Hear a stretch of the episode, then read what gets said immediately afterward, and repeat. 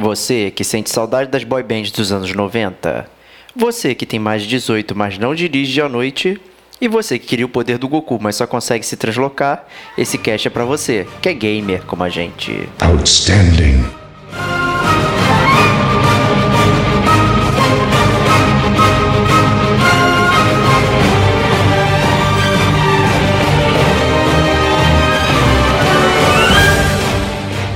Diego Ferreira. Posso dizer que Final Fantasy VII salvou minha vida?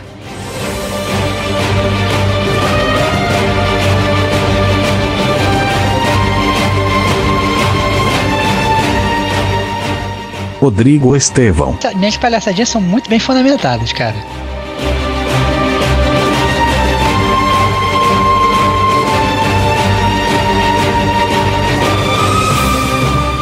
Rodrigo Domingues. Quando eu comecei a virar gamer com a gente, de fato.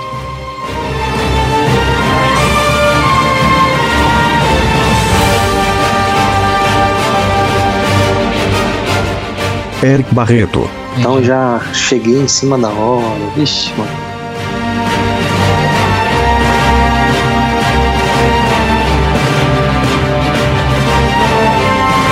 Este é o Gamer como a gente.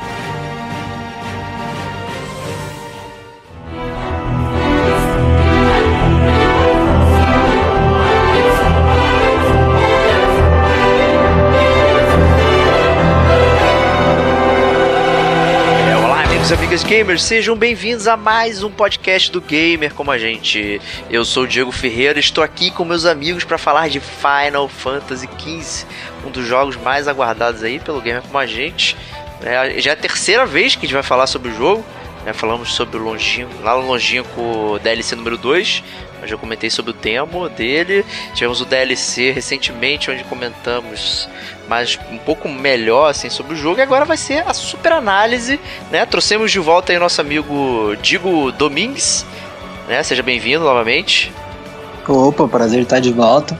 Pedindo uma música no Fantástico. Excelente, muito bom, muito Hat-Trick bom. Hero total. E, claro, nosso amigo Rodrigo Esteban.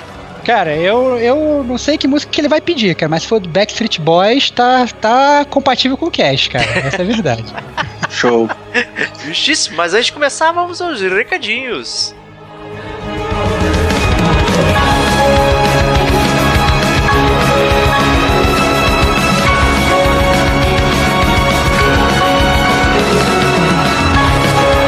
Estevox, o que a gente tem de recadinho pra galera aí? Então, seguindo a linha do nosso último podcast lançado, né, o podcast 31 do Batman da Telltale, a, o principal recadinho é o Festival Geek e Game do Brasil, né? É o Geek Game Real Festival 2017. É um festival que vai acontecer no Rio de Janeiro, no Rio Centro, nos dias 21, 22 e 23 de abril de 2017. Né? A gente está gravando isso no dia 7 de março, não sei nem quando é que vai pro ar, mas de qualquer forma, a grande pergunta é: pô, por que, que você está avisando esse negócio tão antes e tal, não sei o quê, não falta mais de um mês e tal? É porque a gente está muito ansioso. A gente está muito ansioso porque vai ser o primeiro festival realmente grande, gigantesco e magnânimo que o gamer como a gente vai estar presente como expositor. Né? Então nós estaremos lá mostrando a nossa loja, né? Nossa loja de camisetas, a, a Forja Gamer como a gente. É, vamos estar lá para bater um papo sobre games, bater um papo sobre cultura geek, né? Então vai ser do caramba. A gente espera vocês lá. Estamos avisando com antecedência. Pode comprar o seu ingresso, né? A gente está ansioso para bater papo com vocês. Certeza, isso aí, justíssimo. A gente também tá avisando com antecedência que os ingressos são mais baratos agora, né? Se você comprar, né? Do que se comprar em cima da hora. Então, né, adquira seu ingresso mais barato. Aí os links vão estar na postagem para vocês conhecerem gamer o evento. como a gente, gamer como a gente se preocupando com a sua carteira, porque bem ou mal, você tem que ter mais dinheiro para comprar games. Exato. Então compra primeiro o ingresso, vai na feira, fala com a gente, pega dicas de games para comprar, depois com o dinheiro que sobrou você vai comprar games. Essa é a ideia. Justíssimo. É isso aí, né? Continue acompanhando a gente lá no gamercomagente.com.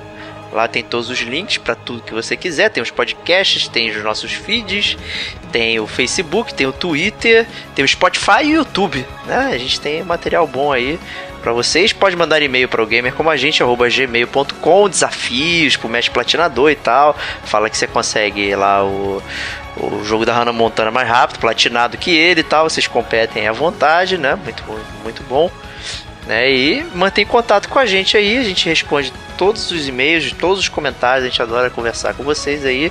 Reiteramos que é muito importante receber o apoio, o comentário, o feedback de vocês, se vocês estão gostando, se não estão gostando e tal. É isso que move a gente pra frente, pra gente poder saber que tipo de assunto vocês estão querendo ouvir mais e ah, esse aqui não gostei, esse aqui eu gostei e tal, e a gente vai sempre produzindo um conteúdo melhor para vocês aí.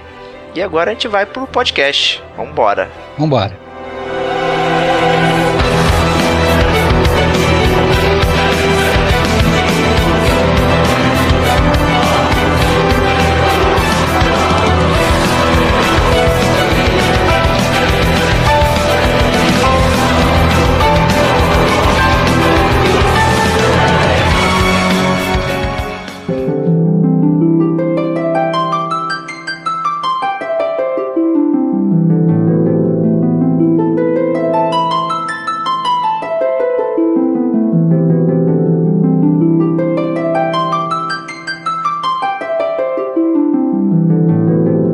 Isso aí, meus amigos, bem-vindos a Final Fantasy XV, né? Esse ano de 2017, o um ano glorioso para a saga, comemorando 30 anos de Final Fantasy, né? É um marco é, bem legal assim para a série. É uma série bem antiga e bem. Sempre deixando a dizer que é a, a última fantasia, né? ela surgiu como a, a última tentativa do Sakaguchi né, de criar um jogo e, e, acabou que ele foi super bem sucedido, virou um, um, ícone dos videogames e tal, né? E Final Fantasy XV, né, como ele próprio se coloca, é um Final Fantasy para fãs e novatos, né? E aqui dentro do podcast a gente tem fãs novatos também, então eu queria saber é, a experiência de vocês com Final Fantasy. Depois eu falo a minha, mas eu vou começar pelo nosso convidado aqui, o Digo Domingues. Né? Qual é a sua experiência com Final Fantasy? Oh, vamos lá.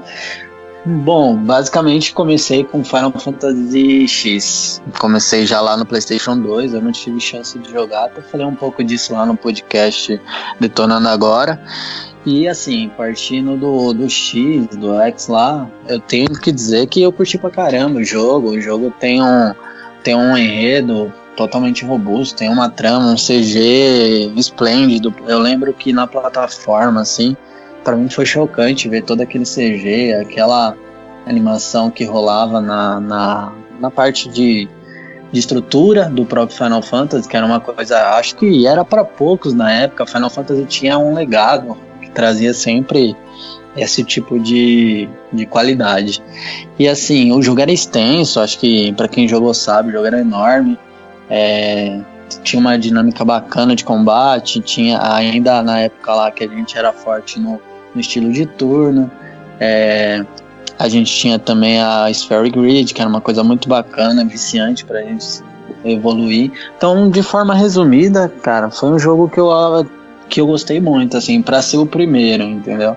Sei que teve muito Final Fantasy melhor, mas eu classifico como excelente. Foi minha primeira experiência ali. É um ótimo Final Fantasy, né? Mas, é, assim, você nem conhecia a série quando você jogou ele? Você foi não, por acaso? Conhecia. Conhecia? Pior que eu conhecia, cara, mas eu. Eu não lembro exatamente porquê, mas eu acredito que eu não tinha as plataformas efetivas que tinham o jogo. Eu sempre acabei admirando de longe. E quando eu peguei para jogar, eu acabei começando direto no X, que era, se não me engano, foi o primeiro do Play 2. Isso, exato, é verdade. É. E aí foi quando eu comecei a virar gamer como agente de fato, porque até o, Play, o PlayStation 1 eu era aquele gamer, mas muito ausente. Então eu cheguei a ter as mídias, aquele que tinha 4, 5 discos, não lembro, mas eu nunca botei no, no, no, no console para jogar. E aí eu lembro que em uma dessas, um dos CDs, tinha aquela famosa troca de CD, ele pifou é, de um amigo meu e eu desanimei. Falei, ah, se isso acontecer comigo eu vou ficar bolado, então nem vou jogar essa porcaria, mesmo sendo bom. E aí acabei adiando pro Playstation 2. Justo. Mas adiou bem também que Final Fantasy X é, é bem maneiro, é um ótimo jogo. E já até comentei também o remaster dele, é bem legal de se jogar, principalmente no Vita né? Bem interessante. E apesar, o Estevão eu sempre recomendo para ele jogar. Ele sempre reclama, diz que não é um jogo de turno e tal, mas é um jogo de turno. Mas ele fica nessa palhaçadinha dele aí. Né? Mas. Verdade. Cara, minhas É palhaçadinhas, minhas, palhaça, minhas palhaçadinhas são muito bem fundamentadas, cara. Tá bom. Eu tenho, eu tenho todos os meus bons argumentos, sou um cara bem embasado, cara, pra não jogar porcaria, cara. Tu sabe muito bem disso, meu tempo é escasso, cara. Mas para passar a palavra aí pro nosso amigo Rodrigo Esteban, contextualizando também nossos ouvintes aí, é, a, a nossa amizade, né, começou, né, fomentada pela paixão por Final Fantasy VII, né? Quando eu, eu descobri que, que esse rapaz aí, mexicano aí, gostava de Final Fantasy, foi o que nos uniu, né? Pra começar a falar de games e tal, e não parar mais de falar, né? E acho que É. Final Foi, não, foi engraçado, É. foi engraçado, porque eu cheguei, eu tinha acabado de entrar na empresa, o Diego já tava trabalhando na empresa há um tempo, e aí, pô, todo mundo zoava o cara, falava, não, pô, o cara é gamer e tal, não sei o que, o cara era minoria, sabe, ser gamer era uma coisa ruim. Eu fiquei triste, né, cara, fiquei, fiquei triste vendo, vendo aquele garoto macambúzio, entendeu, jogado nos, nos cantos, chorava, ia pro banheiro chorar e tal. E aí, e aí eu pô, fiquei com pena dele, né, cara? Fiquei com pena dele. E aí, aí, pô, aí teve um dia que a gente tava saindo do trabalho e tal, fui pegar o elevador junto pra descer. Eu falei assim, pô, cara, tu gosta de videogame, cara? E ele falou assim, pô, cara, eu gosto. Aí eu falei, também gosto. Quando eu falei, eu também gosto, o olho dele brilhou, assim. Foi, foi lindo, cara. Foi muito engraçado. Paixão primeira vez. Aí foi paixão, cara. Aí o cara, o cara virou e falou assim: o cara virou assim, pô, e qual jogo que você mais gosta? Não gosto de Final Fantasy VII. Falei, pô, também gosto. Aí a gente começou a bater. Aí acabou que a gente saiu e cada um ia pra sua casa. A gente parou, foi tomar uma e falar de videogame. E aí meio que começou a nossa amizade. Então, é, o Final Fantasy faz parte da história do gamer como a gente também, né? Isso é Exato, muito é. legal comentar. Oito anos depois, estamos aqui juntos falando de videogame ainda, né? Exatamente, exatamente. É uma conversa que não acaba nunca, cara. Acaba Será que nunca. algum dia vai acabar, cara? Não, Muito legal. jamais, cara. O gamer com a gente é eterno, cara. Então, assim, é, é, por mais que, assim, falando da minha história de Final Fantasy, por mais que eu não tenha, é, é, é, que eu tenha jogado muito o 7, eu não comecei pelo 7, né? É, eu comecei pelo 5 do Super Nintendo, mas a verdade é que minha memória era muito pouca, assim, eu não me lembro direito. Eu lembro de ter jogado, alugado, só que eu não, não joguei muito, essa é a grande verdade, né? E, e tem a impressão que eu joguei outros também antes na, na, na, na casa de amiguinho sempre. Só que na verdade nunca foi nada muito muito forte. Né? É, o 6 eu lembro quando saiu eu pulei. E, e aí sim eu fui jogar o 7. Aí joguei o 7 todo, joguei o 8 todo, joguei o 9 todo. E aí nessa época também da- do PlayStation 1 saiu aquele Final Fantasy Anthology, né? Uhum, Que aí verdade. você podia voltar e faz, jogava o 5 e o 6, aí tinha áudio remasterizado, tinha CG, era uma maravilha. Né? Aí eu pude voltar e jogar esses antigos, né? Então, aí joguei o 7, 8, 9 e aí o 10, como já foi até comentado aqui, eu pulei, porque é um jogo que você fica andando só pra frente o jogo inteiro, então eu era muito contra, pra mim fugia muito a, a- É a- mentira isso, cara! é. pois eu, não, eu sei, eu, tenho, eu, tenho- não, eu ainda juro que ainda vou voltar, ainda vou jogar o 10, ainda vou jogar o 10, cara. Ainda vou jogar o Final Fantasy X. E, e aí foi isso. Aí depois do aí depois eu acabei continuando. O 11 foi online, eu pulei, é a grande verdade. O 12 eu joguei.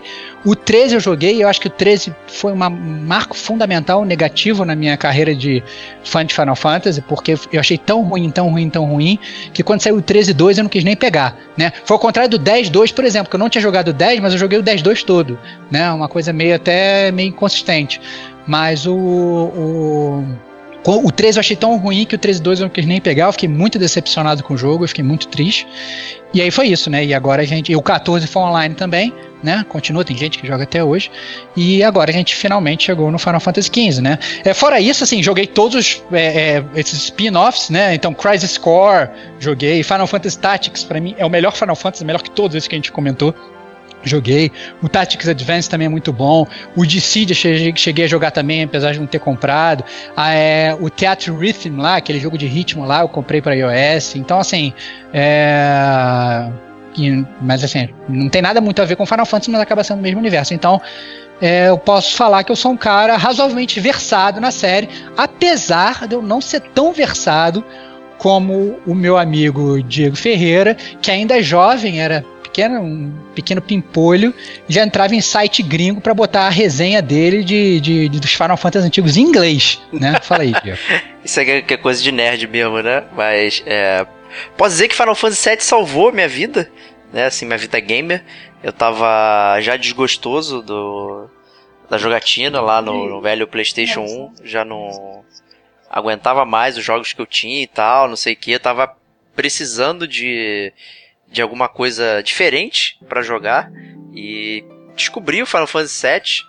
E foi paixão à primeira vista, assim. me apaixonei por uma besteira que era poder mudar o nome dos personagens. Achei uma, uma coisa espetacular. Inovadora. Inovadora e, cara, fiquei maluco. É, então, detonei o Final Fantasy VII. Comprei o 8 assim que saiu. Comprei o 9 assim que saiu. E aí, assim como o nosso amigo Estevão aí, saiu o Anthology. Peguei ele também. Eu tenho até hoje todos esses jogos aí, originais, bonitinhos, na caixinha de PS1 aí. Quando é, sai de novo, né, você compra mesmo assim. Mesmo Exatamente. Né? Saiu remaster, saiu versão em outra, em outra mídia. Tem versões de todos esses jogos para computador, para tablet, não sei o que, pra PS1 para jogar no Vita e tal. Todas essas paradas aí. Tem todas essas versões. Joguei. Mais conhecido como Gamer Tony Stark, né, cara? Gamer Compra tudo, mesmo que não vá jogar, né, cara? Exato. Eu sempre acho que eu vou jogar. Eu coloco, aí olho, vejo um pouquinho, aí não jogo. Na época eu, eu fazia até maluquice, assim, você vê quando a gente tinha tempo, né? Que eu fazia comemorações de Final Fantasy. Então, eu, todo ano fazia questão de jogar todos os Final Fantasy. Nossa. É, pra você ver o nível de tempo livre que é muito fanboy, minha cara. vida, né? Tá, tá vendo, Digo? Não dá pra gente comparar Caraca. com cara. Não, não dá. dá. Não dá. Não, Não dá. não li. É, cara, não dá. Um fraco. Ele faz o cast sozinho, cara. Vai pra casa. Não dá, pô. Não, não, que isso, cara. Eu acho que é, é a aproximação, né, dos fãs novatos, cara, Final Fantasy XV, né?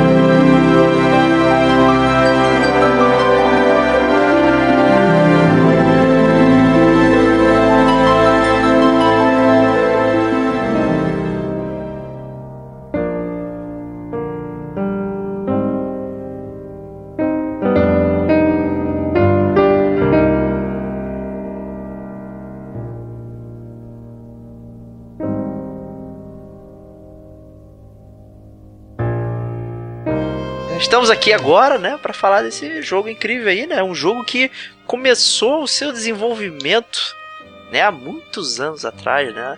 Lá em 2006, se não me engano. A primeira vez que a gente ouviu falar, né, que a primeira vez que a gente viu informação factível sobre o Final Fantasy XV, né? Ele nem se chamava Final Fantasy XV para começar, né? Ele era Final Fantasy Versus 13. Então isso já é uma parada surreal. E o primeiro trailer que a gente viu foi em 8 de maio de 2006. Nossa. Né? Considerando que. Muito tempo. Considerando assim que de 8 de maio até o dia 29 de novembro de 2016, que foi o dia do lançamento, passaram-se 3.859 dias, cara. Então, assim, é, é, é, um absurdo, cara. É um absurdo. Quanto tempo a gente esperou para jogar esse jogo? Então, é, foi realmente, como o Diego tá falando, muito, muito, muito tempo.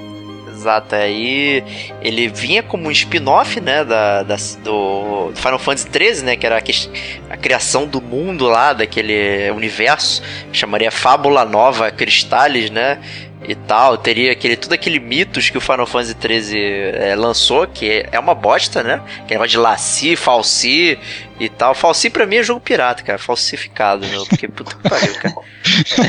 que joguinho ruim, mas.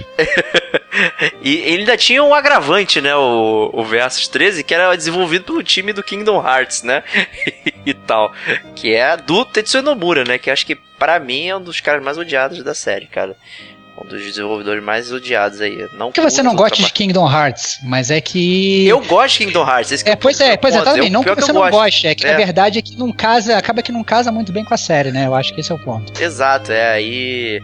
Até, até o. ter essa transição do 3, versus 13 aí virar o.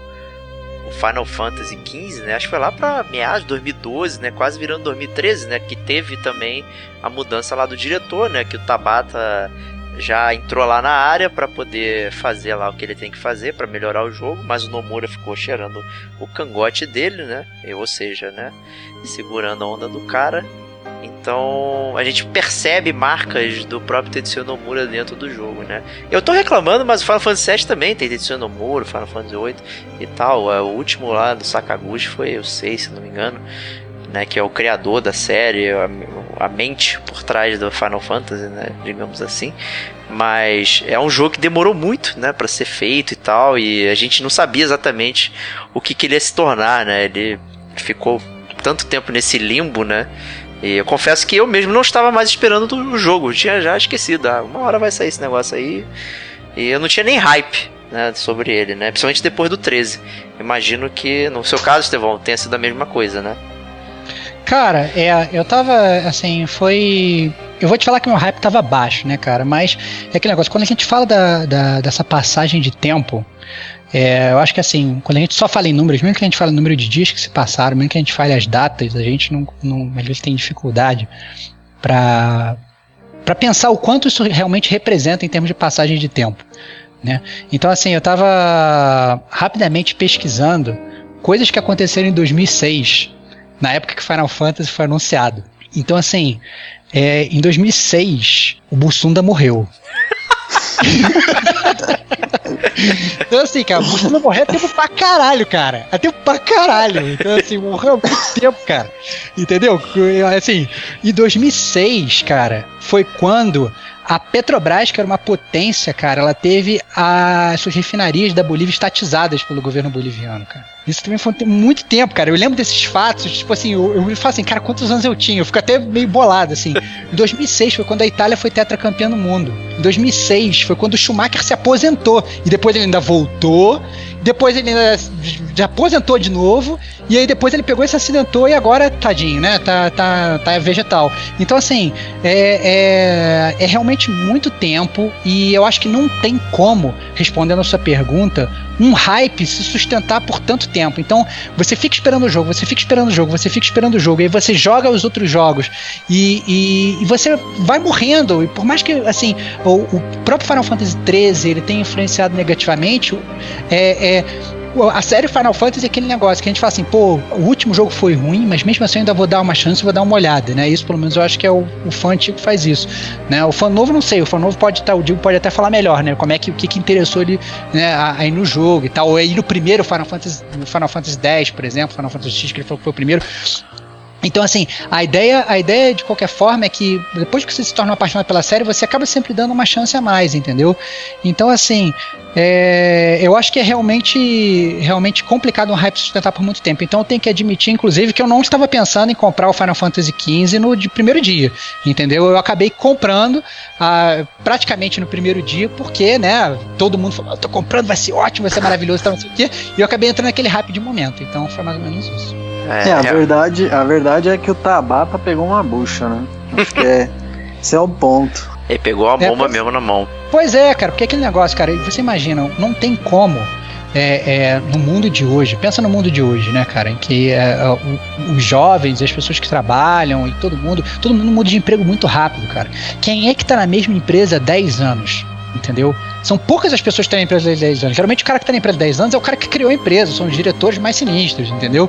Mas a galera, a mão de obra lá, ela muda muito, entendeu? Até porque o cara quer progredir, ele quer ver coisas novas e tal, não sei o que. Agora imagina lá, o cara começou a projetar o Final Fantasy, o cara aquela da equipe lá do Sakaguchi lá, sei lá, começou a projetar o Final Fantasy 2006. Você acha mesmo que foi o mesmo cara, o mesmo time que ficou produzindo o jogo até 2016? É claro que não. Esse time deve ter mudado umas 15 vezes, entendeu? Esse é o ponto. Então, eu acho que assim, eu acho que com certeza o tempo interferiu no jogo. E, mas eu acho que apesar disso, eu já estava esperando que o jogo ia ser horroroso, assim, horroroso mesmo, nota zero. Entendeu? Eu tava achando que ia ser o cocô do cavalo do bandido. Entretanto, bem ou mal, né? Eu acho que, que acabou não sendo tão ruim quanto eu De esperava. todo pior, né? É, exatamente. Concordo. Exatamente. Eu acho que muito o maior ponto não é nem o tempo de desenvolvimento, que ele não é real, os 10 anos. Acho que é os breaks entre esses inter, esse intervalo de 10 anos foram os pontos chaves aí da análise como um todo que a gente vai fazer daqui a pouco. Mas eu acho que toda essa parada, toda essa troca de equipe, de time, acabou impactando na programação e no carinho e, e, e até mesmo em estreitar relacionamento entre o programador e o jogo, para passar toda a a amplitude e toda a qualidade que o jogo tinha de potencial, né? Então, de todo mal, como o Estevox falou aí, eu acho que pelos impactos todos, se a gente botar tudo na curva aí, a gente vai ver que o resultado ainda não é tão ruim.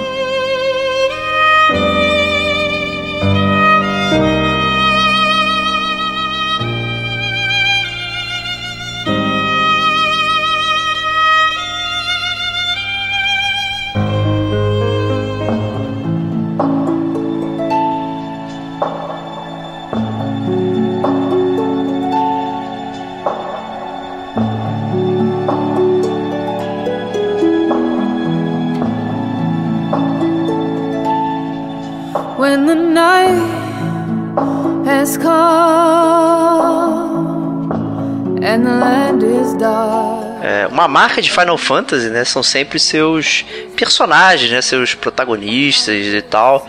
É, a gente sempre, quem é fã e tal, sempre lembra dos personagens principais que você controla, com personagens icônicos, fortes, ou pelo menos com algum tipo de diferenciação dos demais personagens, né? Às carinho, né, cara? Você se lembra com carinho dos seus personagens. Carinho, né, exato. Você é. quer evoluir eles com carinho, você quer deixar todo mundo level alto. Escolher bem qual você vai evoluir primeiro. É, né? isso aí, isso aí, isso aí, isso aí. Montar sua party e tal. E nesse a gente tem, na verdade, quatro personagens, né? A party fix, né? E então você recebe de presente aí, né? Todo o seu entourage, né? De, de jogadores aí, de personagens principais, né? Que vão mover a trama aí pra frente, né? Quem são esses personagens aí?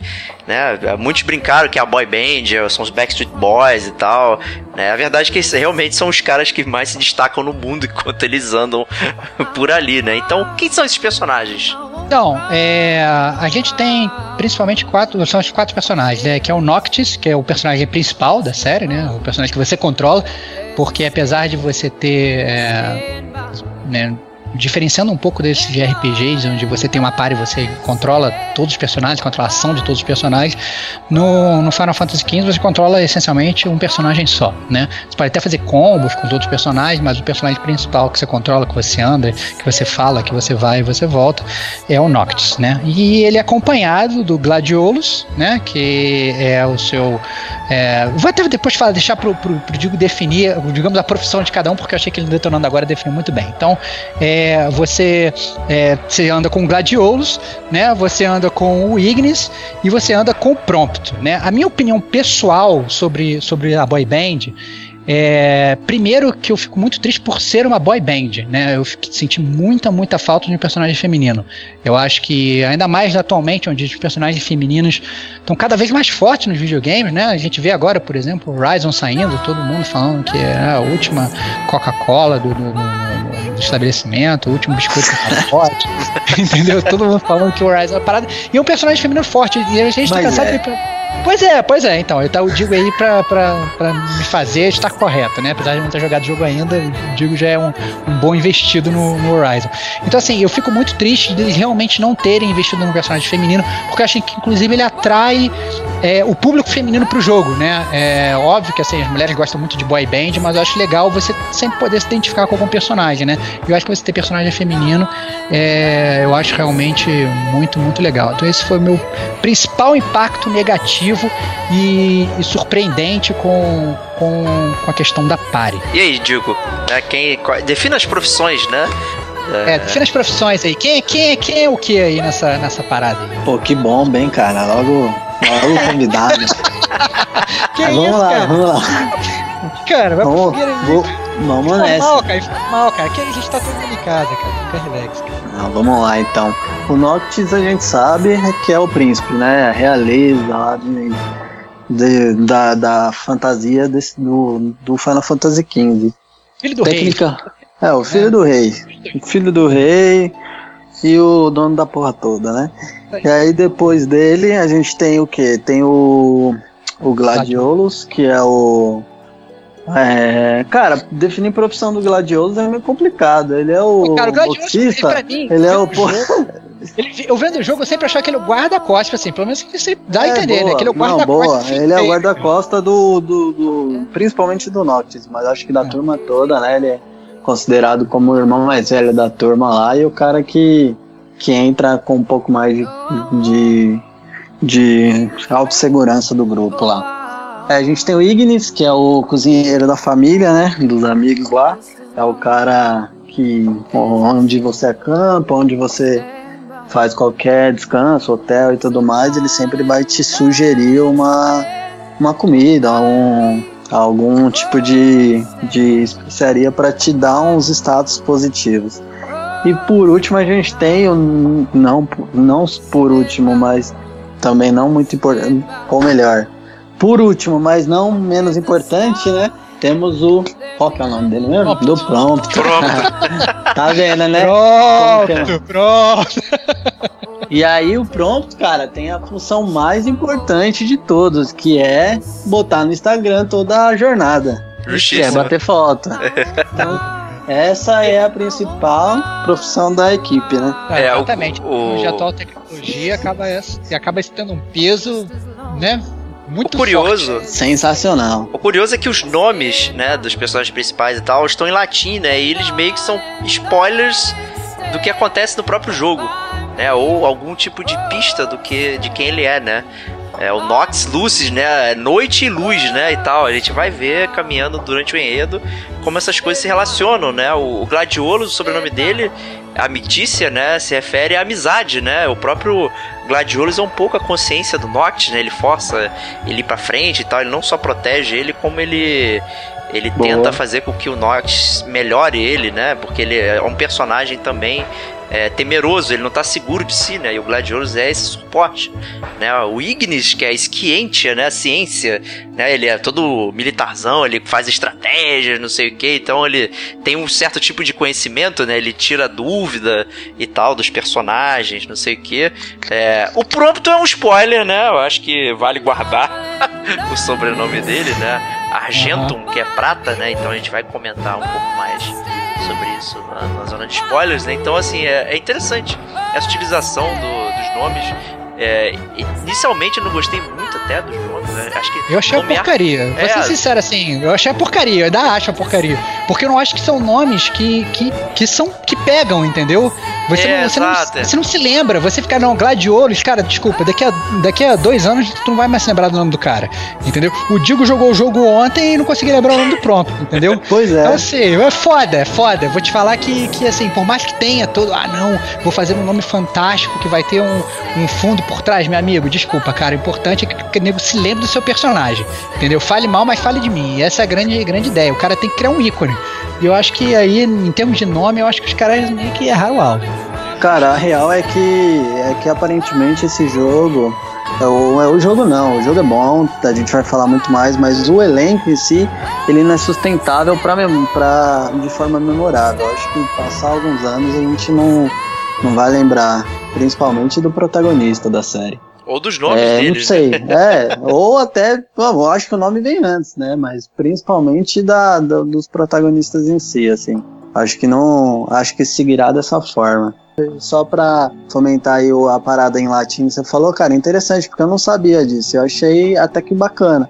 O nome é uma porcaria, é, concordo, mas acho que a sacada deles de tentarem correlacionar isso à temática do jogo ou a qualquer é, detalhe da história em si, acho que é muito bacana.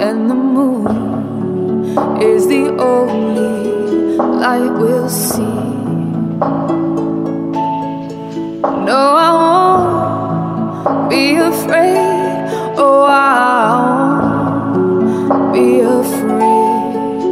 Just as long as you stand, stand by me.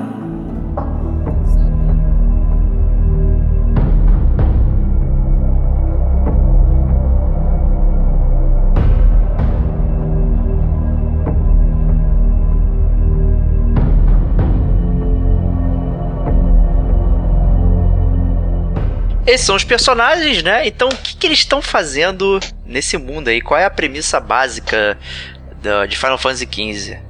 Então, é, eu assim, então, já, já entrando na premissa básica, eu acho que é o seguinte, é, e que eu acho que é legal falar disso quando a gente está falando de premissa básica do Final Fantasy XV. O Final Fantasy XV ele é um jogo estruturado de uma forma muito diferente dos outros Final Fantasies, porque ele veio acompanhado de muita informação adicional que está fora do jogo. Né? Então, quando a gente vai falar do pano de fundo, vai falar do início de enredo, né? a gente tem que falar isso também. Por quê? Por exemplo, se a gente falar do filme Kingsglaive, né, que foi um filme que saiu junto com o jogo, é, que, que se passa inclusive antes do jogo e durante o primeiro capítulo do jogo, né? É, e e assim, ele, na verdade, ele que vai te botar o pano de fundo todo da série, do, do jogo, na verdade. Porque quando você vai jogar o jogo, já, já, ele já te bota no meio e você meio que não entende muito o que está acontecendo. Entendeu? Você vai aprendendo durante o jogo e tal, você vai vendo e tal. E a verdade é que o enredo ele fica muito mais robusto se você tiver visto o filme. Né? E o que o filme conta é que a história do Final Fantasy XV, de toda essa saga, se passa em Eos, né? o Els, né? que é um mundo que é dividido em diferentes nações. Né?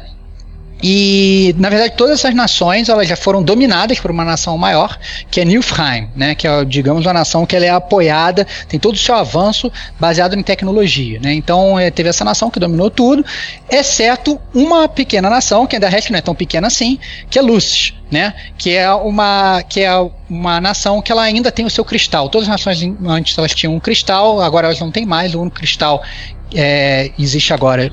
Ele está em Lucis e esse cristal dá um poder de magia para os seus habitantes, na verdade para a sua família real. E eles podem, na verdade, isso explica inclusive de uma forma bem interessante no, no, no filme, é, como que eles fazem para passar essa magia para os seus subordinados, né? E como que na verdade depende da realeza e não só do poder do cristal para para realmente conferir esses poderes mágicos para os seus habitantes.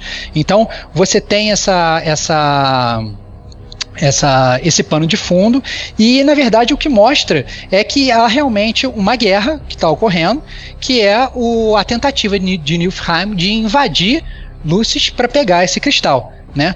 Então, é, esse é o pano de fundo, e na verdade, inclusive a história do filme, não sei se vocês chegaram a ver, é realmente muito boa, você me surpreendeu positivamente.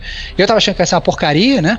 E, mas eu falei, não, quer saber, eu vou dar uma chance e tal, vou ver, e eu achei, inclusive, bem divertido. Eu achei, assim, melhor até que o próprio jogo em, em alguns momentos, entendeu? Você que os personagens, porque eu acho que eles conseguem construir melhores personagens, fiquei até triste, inclusive, de alguns personagens não aparecerem no jogo principal, é porque acaba que o jogo ele não, por exemplo, todos esses caras que a gente falou, Noctis e tal, Babá, Prompto, esses, esses caras da boy band, eles não aparecem no filme né? São outros personagens. Então, é, é, eles são mencionados, mas é, eles não aparecem. Então, é bem legal e bem interessante como é que eles, eles passam esse, esse plano de fundo, né?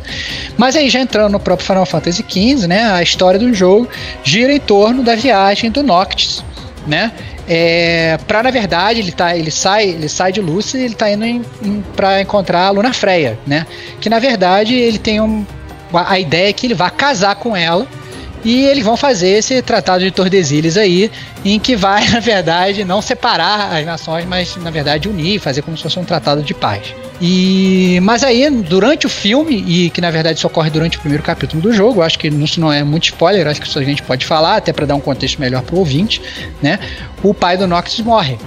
Né? E a partir daí, o principal do objetivo do jogo ele meio que muda um pouquinho, né? É, ele fica ainda querendo encontrar a Luna Freya, claro, mas ele também ele passa a ter objetivos paralelos, né? Ele vai querer vai atrás das armas dos antigos reis para poder ficar mais forte, para poder lutar contra Niflheim, e ele vai atrás dos das summons, né? Que, que do Ramu, do Titã e tal, que são os, os, os seres superpoderosos que vão ajudar ele na jornada dele. Então esse é mais ou menos o, o o pano de fundo do, do jogo. É, vale um parênteses aí, dois até, é, que o jogo foi remendado, né, para receber CGs do Kingsglaive, né, para receber é, um pedaço do, do filme para poder dar um pouco de contexto, né, porque é, no original, é, sem, sem você baixar nada, sem nenhuma atualização, né? O, o Nox simplesmente recebe uma notícia que o pai dele faleceu e você, foda-se, né? Não tem visão, você não sabe absolutamente nada visualmente do que aconteceu, né? Então, eles fizeram esse remendo no jogo posteriormente aí. É... Que é um remendo ruim, que é um remendo ruim, eu é. até diria. Porque as cenas que eles botaram. Acaba que assim, você vê, mas você não se sente envolvido, né? Exato, é. Esse é o ponto. Você vê uma cena e fala, ah, beleza, morreu esse brother aí, entendeu? Assim, pelo menos é a minha opinião pessoal. De acordo, é. E o segundo, segundo parênteses é a questão do cristal, né? Que é, que é um elemento que, que está perdurando, que perdura, né? Em todos os Final Fantasy, né? Todos os jogos do Final Fantasy tem de alguma forma ou de outra, é, esse elemento cristal, que é um elemento que dá poderes a quem é, encosta neles e tal, enfim, desde o primeiro jogo, né? E, e é meio que o, o, elemento que mantém o mundo estruturado, né? E, e, isso volta nesse mundo também de Elsa e essa parte do cristal. Né, e já acho que é o primeiro elemento familiar né, aos, aos fãs, né, que, que é onde o jogo aparece. Pô, vou falar que eu não gostei, eu acho que os caras. Foi uma pisada de bola, porque hoje a gente. A realidade é que a gente vive uma época da geração preguiçosa. No, e aí você faz o cara sair do jogo para que provavelmente ele já começou que ele não sabe que não tem pedaços da trama na história, na, no, no gameplay. E aí você faz o cara sair do universo gamer para ir até o universo de mídia é, para assistir, entendeu? Então eu acho que são poucas, se a gente for olhar a fatia percentual de pessoas que com, é, consumiram o conteúdo do filme, acho que ele vai ser muito baixo. Eu mesmo não assisti. Na época eu estava tão envolvido, eu estava afim de jogar de, é, e terminar a história, que eu acabei adiando, eu falei até, o Stevox deu essa dica aí, botou mó pilha para assistir, mas eu acabei só adiando e depois que eu zerei o game eu virou peso para papel. Eu falei, nem, acho que nem vale a pena dar uma assistida. Então acho que isso daí foi uma. não foi uma sacada, pensando na atualidade. Acho que foi uma comida de bola aí da, da equipe de desenvolvimento. Eu entendo o que o Diego tá falando, porque eu acho que assim, se fosse uma coisa opcional, beleza. Né? Mas do jeito que, que, que o jogo foi construído, a prova de que não era tão opcional é que os caras tiveram que remendar o jogo botando cena. Isso, entendeu? É isso aí. Então, assim, então ele é um opcional obrigatório. E do jeito que eles remendaram, também continua. Não ficou perfeito, entendeu? Não ficou bom. Então, é, é, realmente, eu diria que é necessário, assim, o jogo sem o Kingsglaive, ele, ele, o enredo que já não é tão forte, né, principalmente se você comparar com os outros Final Fantasy, ele fica pior, realmente. Eu acho que, que assim, a galera que, inclusive, tá, tá escutando o podcast que não jogou, que pensa em pegar o jogo para jogar, é, eu, como fã de Final Fantasy, acho que, acho que tem que pegar, acho que pega e joga. Mas, mas vê o filme primeiro. Pega o filme primeiro e vê o filme primeiro. Porque eu acho que, na verdade, o filme, inclusive, se você inclusive não gostar do, do, do, de como o filme funciona, se você não gostar do universo do filme, você pode até meio que. Pode até. às vezes você não precisa gastar o dinheiro para comprar o jogo. Entendeu? Se você viu o filme, você já achou o filme uma porcaria, entendeu? Tem isso também. É, ainda tem os animes, né? O Brotherhood, né? Acho que são cinco, se não me engano. Uhum. Né? Que também vão aumentando aí o seu conhecimento sobre os personagens e tal. Acho que cada um foca em um dos boybanders aí e tal. Mas é. Eu entendo a questão transmídia, não acho. Eu acho até que é uma estratégia válida, né? De você complementar.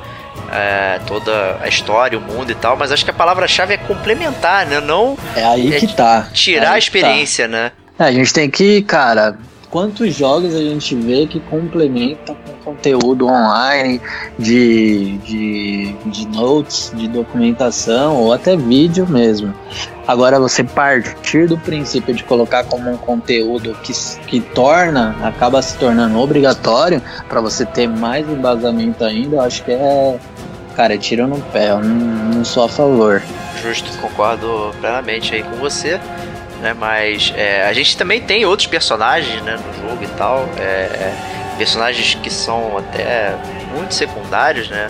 Eu acho que tem pouco desenvolvimento de personagens secundários no Final Fantasy XV. Ah, isso é um pouco atípico até da, da, comparado com os outros jogos da série, né? Porque até personagens secundários têm o seu lugar ao sol, né? E aqui a gente tem pouca coisa, né? Acho que um dos primeiros personagens que a gente também conhece secundário é é um é, um, é, é uma homenagem, né, também aos fãs e tal, que é a Cindy, né, que seria a versão feminina do Cid, embora também tenha o avô dela, que, é, que se chama Cid, né, e tal, que seria talvez ela uma das poucas personagens femininas do jogo, né, mas entretanto fica difícil de alguma mulher se relacionar com ela, porque ela tá completamente pelada, né, no jogo e tal, e é um pouco complicado isso, é um personagem eu achei vazio, né? Apesar de estar tá numa profissão diferente para uma mulher, né? Que, que é mecânica, né? Mas é, eu achei uma homenagem horrível, genérica e não, sem, sem embasamento para os fãs da série aí. Então, cara, eu acho que o personagem secundário é assim, a gente acaba que tem realmente alguns personagens secundários, né? Então a gente tem a Luna Freya, que eu já falei, né? A gente tem o Regis Lucis, né? Que é o Rei Lucis, né? Que é o pai do, do Noctis. Eu acho que vale, ele acaba sendo uma ele acaba sendo um dos melhores personagens do filme. Apesar dele aparecer pouquíssimo no jogo, ele é muito bom no filme. Eu gostei é que é o Xambin, né? Filme. Aí é o Xambin. É, exatamente, exatamente. A gente já sabe o que vai acontecer com ele antes de começar, né?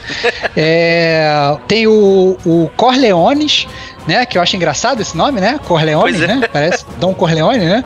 Então, que é o que é o, na verdade, ele é o pro rei o que o Gladiolus é pro Noctis, né? Ele é o guarda-costas da segurança do rei, né? É, senti muita falta de. Porque parecia um personagem muito forte, senti falta de um melhor desenvolvimento desse personagem também. É, tem dois personagens, na verdade, que são muito importantes, que são os antagonistas do jogo, né? Então você tem o Yedolas Aldercapt, que é outro nome que a gente não vai se lembrar nunca, né? Que é o imperador de Nilfheim.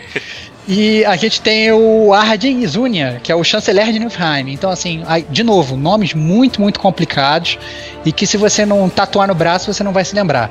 Entendeu? E outra personagem, na realidade, feminina, que eu, quando ela apareceu, eu falei assim: caraca, que foda. Entendeu? Tá aí uma personagem feminina que eu acho que agora eles vão desenvolver, vai ser maneiro, só que eles não desenvolveram, me decepcionaram completamente.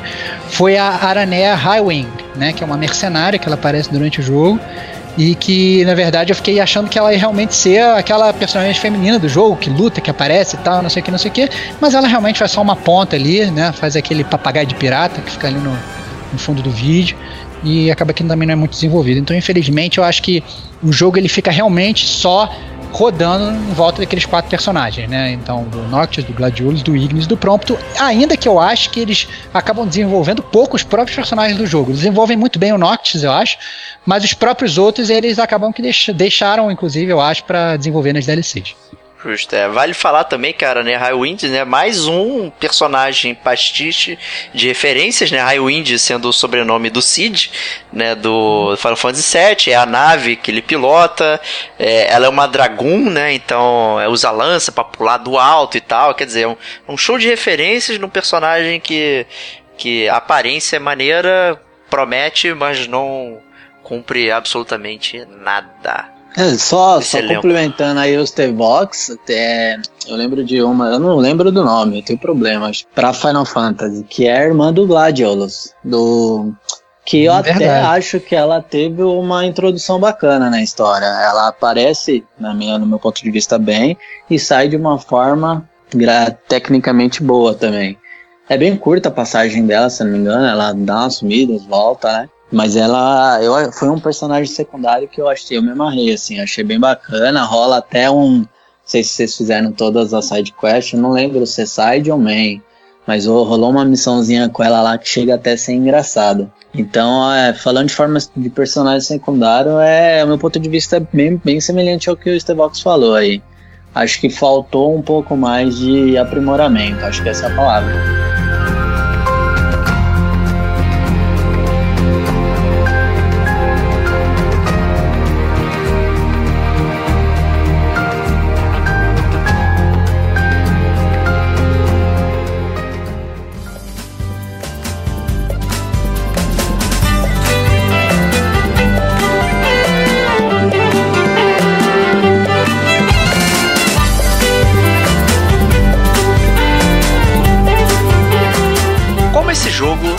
Jogada, né? Vamos pro bloco de jogabilidade.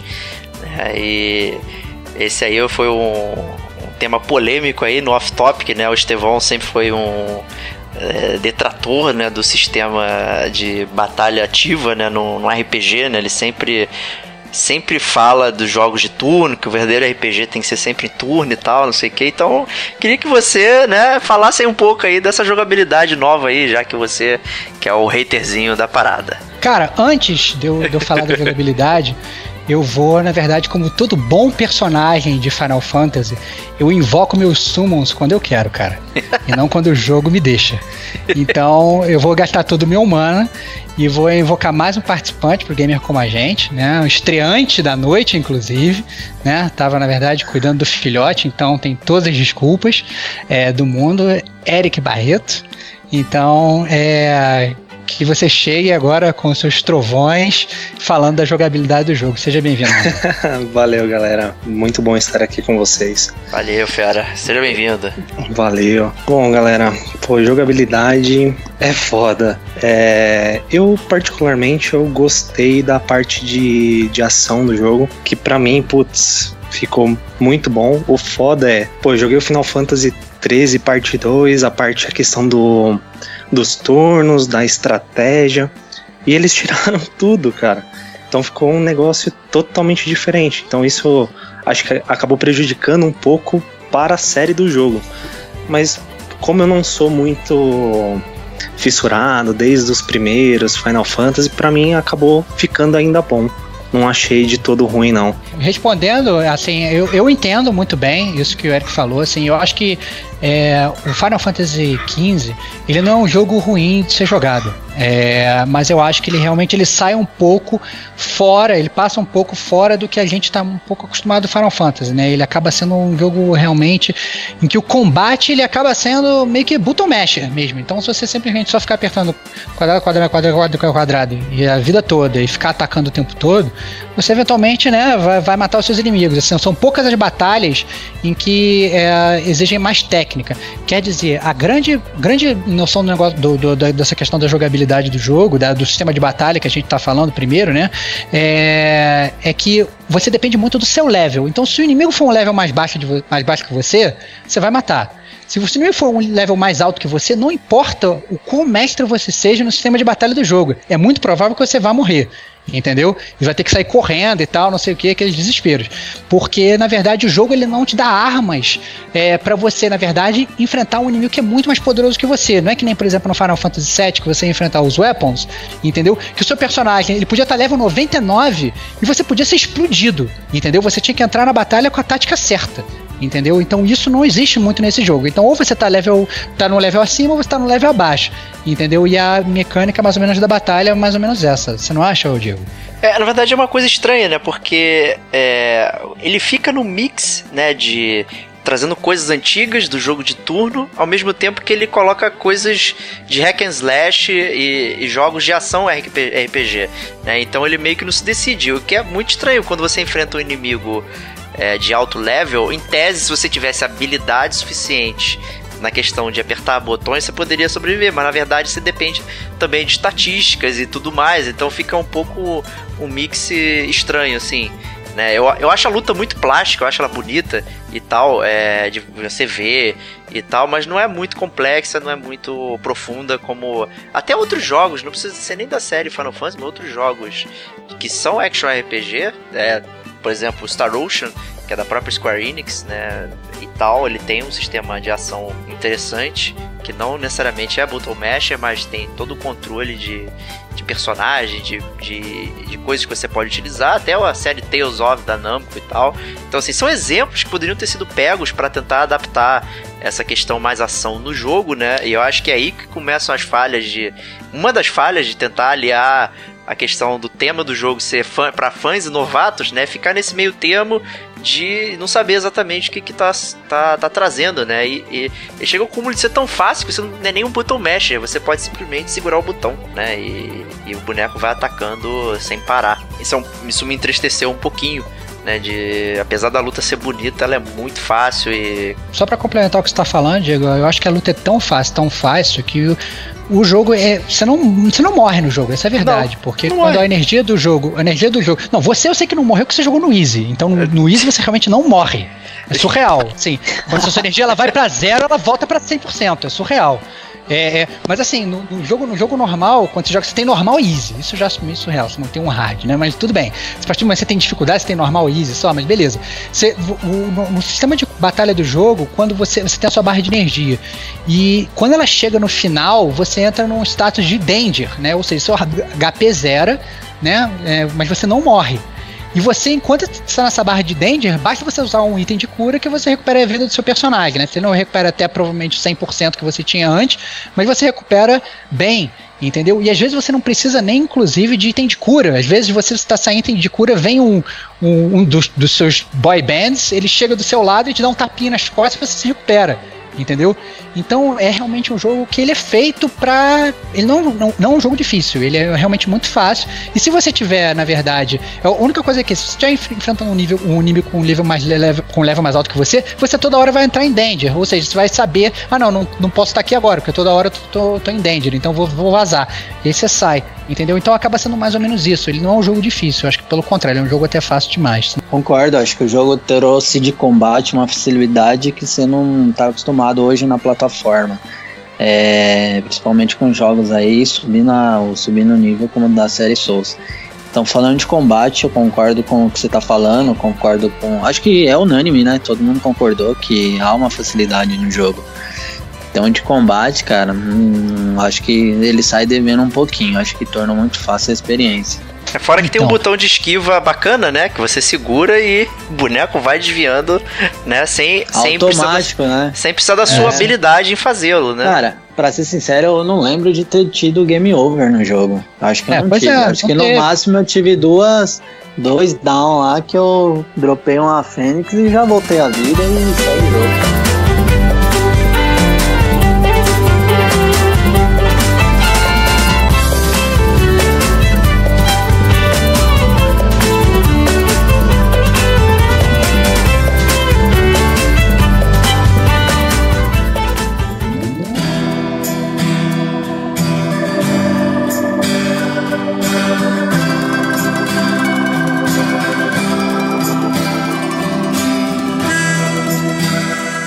Pode, na verdade, falar, a gente já falou aí do, do sistema de batalha, mas a gente pode falar de como funciona o mundo do Final Fantasy, né? Do Final Fantasy XV.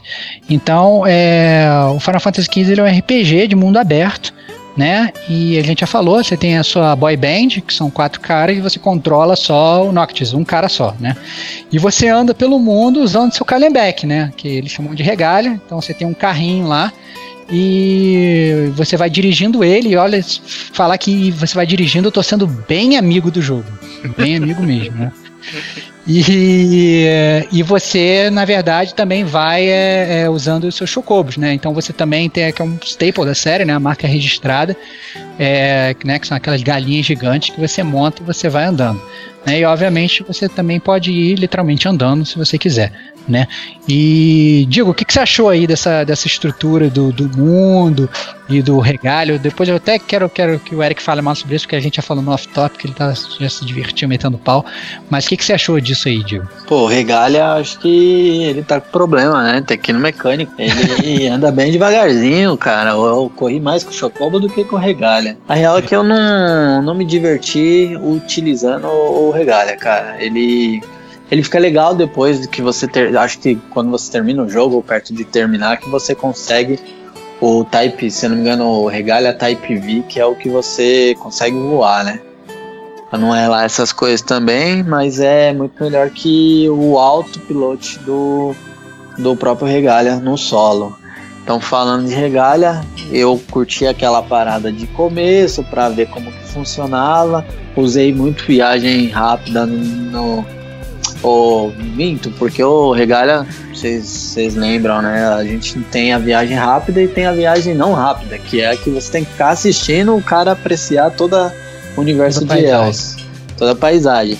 E aí, cara, era uma experiência muito chata, era maçante, acho que todo mundo vai concordar, mas eu aproveitei ela de uma forma boa. Eu colocava pra andar e ia fazer algumas coisas aqui em casa, né?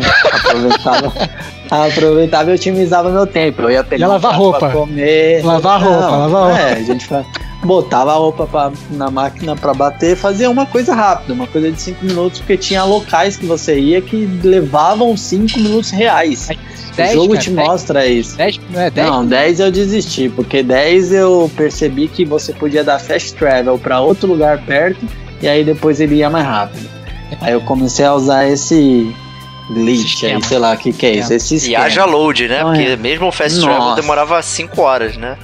Assim, eu acho que o meu, meu principal ponto, assim, já que você, eu ia até comentar isso depois, mas já que vocês falaram do fast travel, o maior ponto assim encontrar o fast travel é que, por exemplo, você tá de Chocobo, como você tem a sua outra opção, né?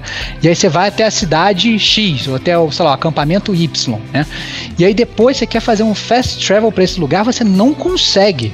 Você, mesmo você já estando lá, você só consegue isso se você já foi com o seu carro até lá, entendeu? Isso eu achei a pior parada do jogo. Eu não sei se já sofreu patch ou se isso mudou. É, eu não cheguei a acompanhar, mas isso pra mim é a pior parte do jogo, assim, de longe. De Não, longe. O pior, e o pior é que tem lugares que você já passou que ele não te libera o fast travel. Porque você tem que ir.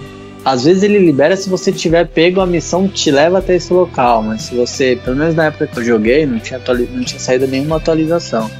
Teve aquela de pré-game lá, né? De, de pré-venda, de atualização pré-venda, que você bota o disco e já vem. É, tirando isso, cara, não tinha nada. Então, tecnicamente, era muito ruim. Muito ruim o Fast Travel. E aí você tinha que ir, é o que o Diegão falou. que era engraçado que tinha hora que você colocava fast travel, por exemplo, de 3 minutos eu nem colocava fast travel, porque se você colocava o load ia aparecer os 3 minutos reais. Então você pelo menos curtia a paisagem, não o menu. Isso que era foda. Pois é. Mas é. é. cara, era. Eu saí frustrado com regalia, porque eu acho que foi uma das publicidades maiores que fizeram, né? Pro, pro sentido de gameplay. Então de regalia eu acabei não curtindo muito. Então, o ponto é que a gente esperava tipo um GTA da vida, né? Poder, sei lá, passar por cima do guarda-reio, andar pelo meio do mato, atropelar bicho com carro. E a gente não pode fazer nada, cara. É muito travado. Ele é bem limitado. Você não pode nem controlar o carro, né? Você quer virar pra direita, pra esquerda, você, você, você não consegue. Esse é o ponto, É, né? Você, você- aperta R2 e anda ali. Se você quiser, chega na bifurcação, você só dá um toquinho pra direita ou pra esquerda, né? Você faz um, você faz um balai de gato lá pra fazer um retorno e tal. Mas você não, você na verdade você não dirige o carro, você fica com, né? É, você, inclusive você, é, você pode até inclusive mandar os seus motoristas lá dirigirem pra você, né? O que é pior ainda, porque às vezes o cara fala não, não, tá chegando de noite, de noite eu não dirijo não, que eu tenho medinho. Que é foda, porra, pelo amor de Deus, sabe? Mete o pé, vambora, né? É, a gente tem dois pontos aí, né? Um que, assim, cada Final Fantasy ele tem um tema específico, né? E o tema desse é a road trip, né? É a viagem pela cidade, né? Pelas estradas e, e tal. Né, que é um conceito bacana, né? É, o problema é que eles não conseguiram traduzir isso especificamente pro gameplay, né? Que a gente acaba tendo um gameplay é, de dirigir o regalha que é mais cinemático do que propriamente de jogabilidade, né? É, faltou esse balanceio entre é, você ter é, um- uma narrativa sendo utilizada pelo carro, né? E na verdade, não, você não tem, né? Porque muitas das viagens elas vão em silêncio, né? É, você tem conversas banais ou conversas que se repetem. Né, ao contrário, sei lá, do exemplo do GTA que o próprio Eric comentou, né, que você às vezes começa uma missão e você tem diálogos muito interessantes, né, entre quem tá, tá dirigindo e quem é o passageiro e tal dentro do carro e isso vai movimentando, né?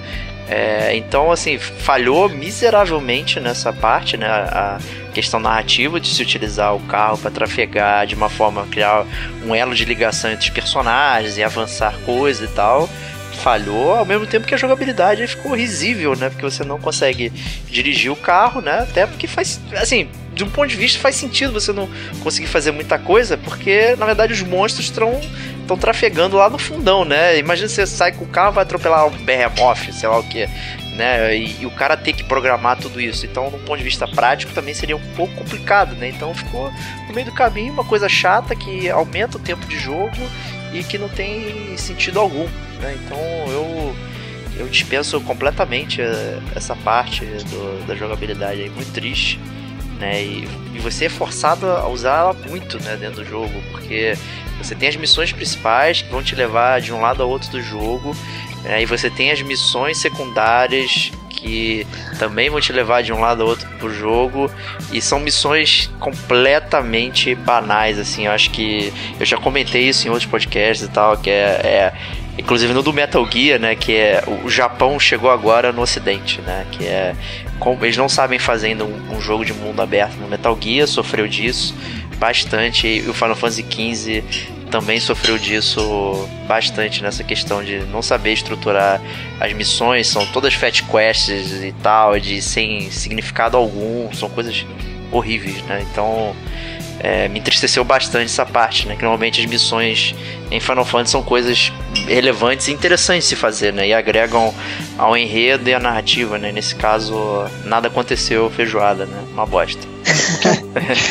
O que eu acho, o que eu acho engraçado disso é, é que, na verdade, eu acho que foi o que você falou. Eu acho que eles tentaram adaptar né, um mundo aberto legal, só que não ficou tão bem adaptado. Principalmente se você para para comparar com outros jogos de RPGs que estão sendo lançados atualmente, né?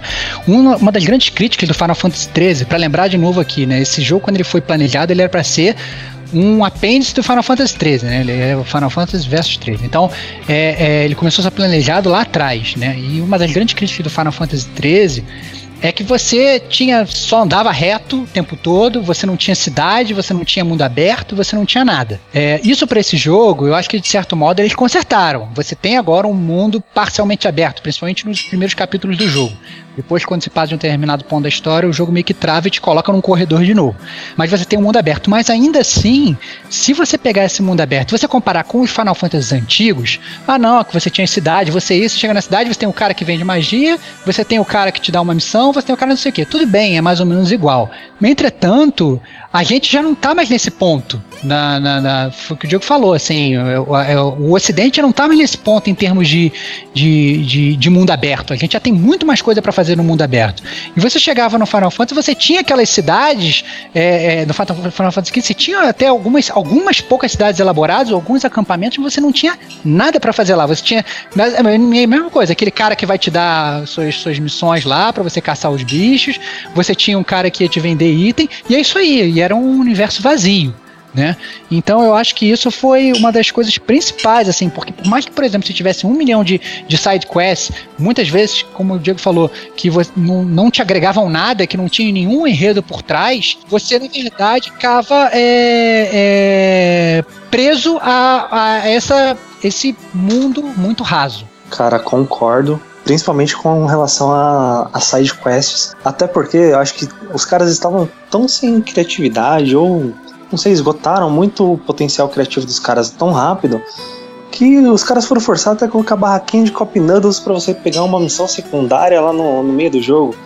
Tipo, ficou realmente ridículo, cara. É, é foda. Queria fazer um parênteses no negócio do Cup Noodles aí, que rolou uma promoção, acho que foi no mês passado, recentemente, de você participar lá de um, um sorteio que você ganharia o Ultimate Fork, né? Que era um garfo gigantesco em homenagem ao Final Fantasy, como se imitasse uma uma arma última de Final Fantasy e tal.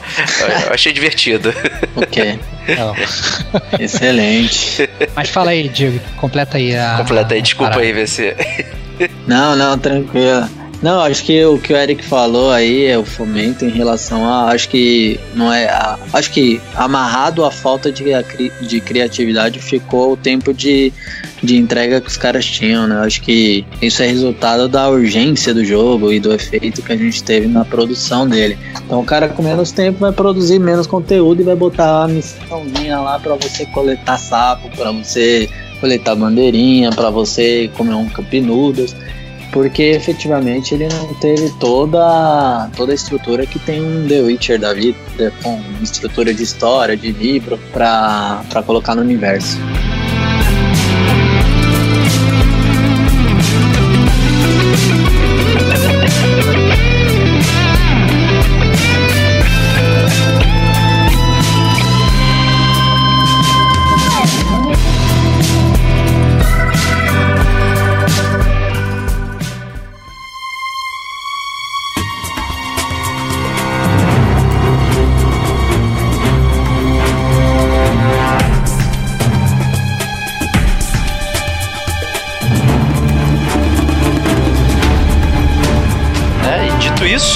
Acho que chegou a hora, né? A gente já falou bastante aí da estrutura do jogo, de comentários mais básicos para entender o enredo, o protagonista e tal, mas né, a gente sempre chega nesse momento que é a zona de spoilers. Né? Então, se você não jogou o jogo, não quer saber mais sobre que Final Fantasy XV é, pode parar por aqui e pular aí na minutagem que eu vou botar na edição, que aí você vai conferir as notas e nossas considerações finais.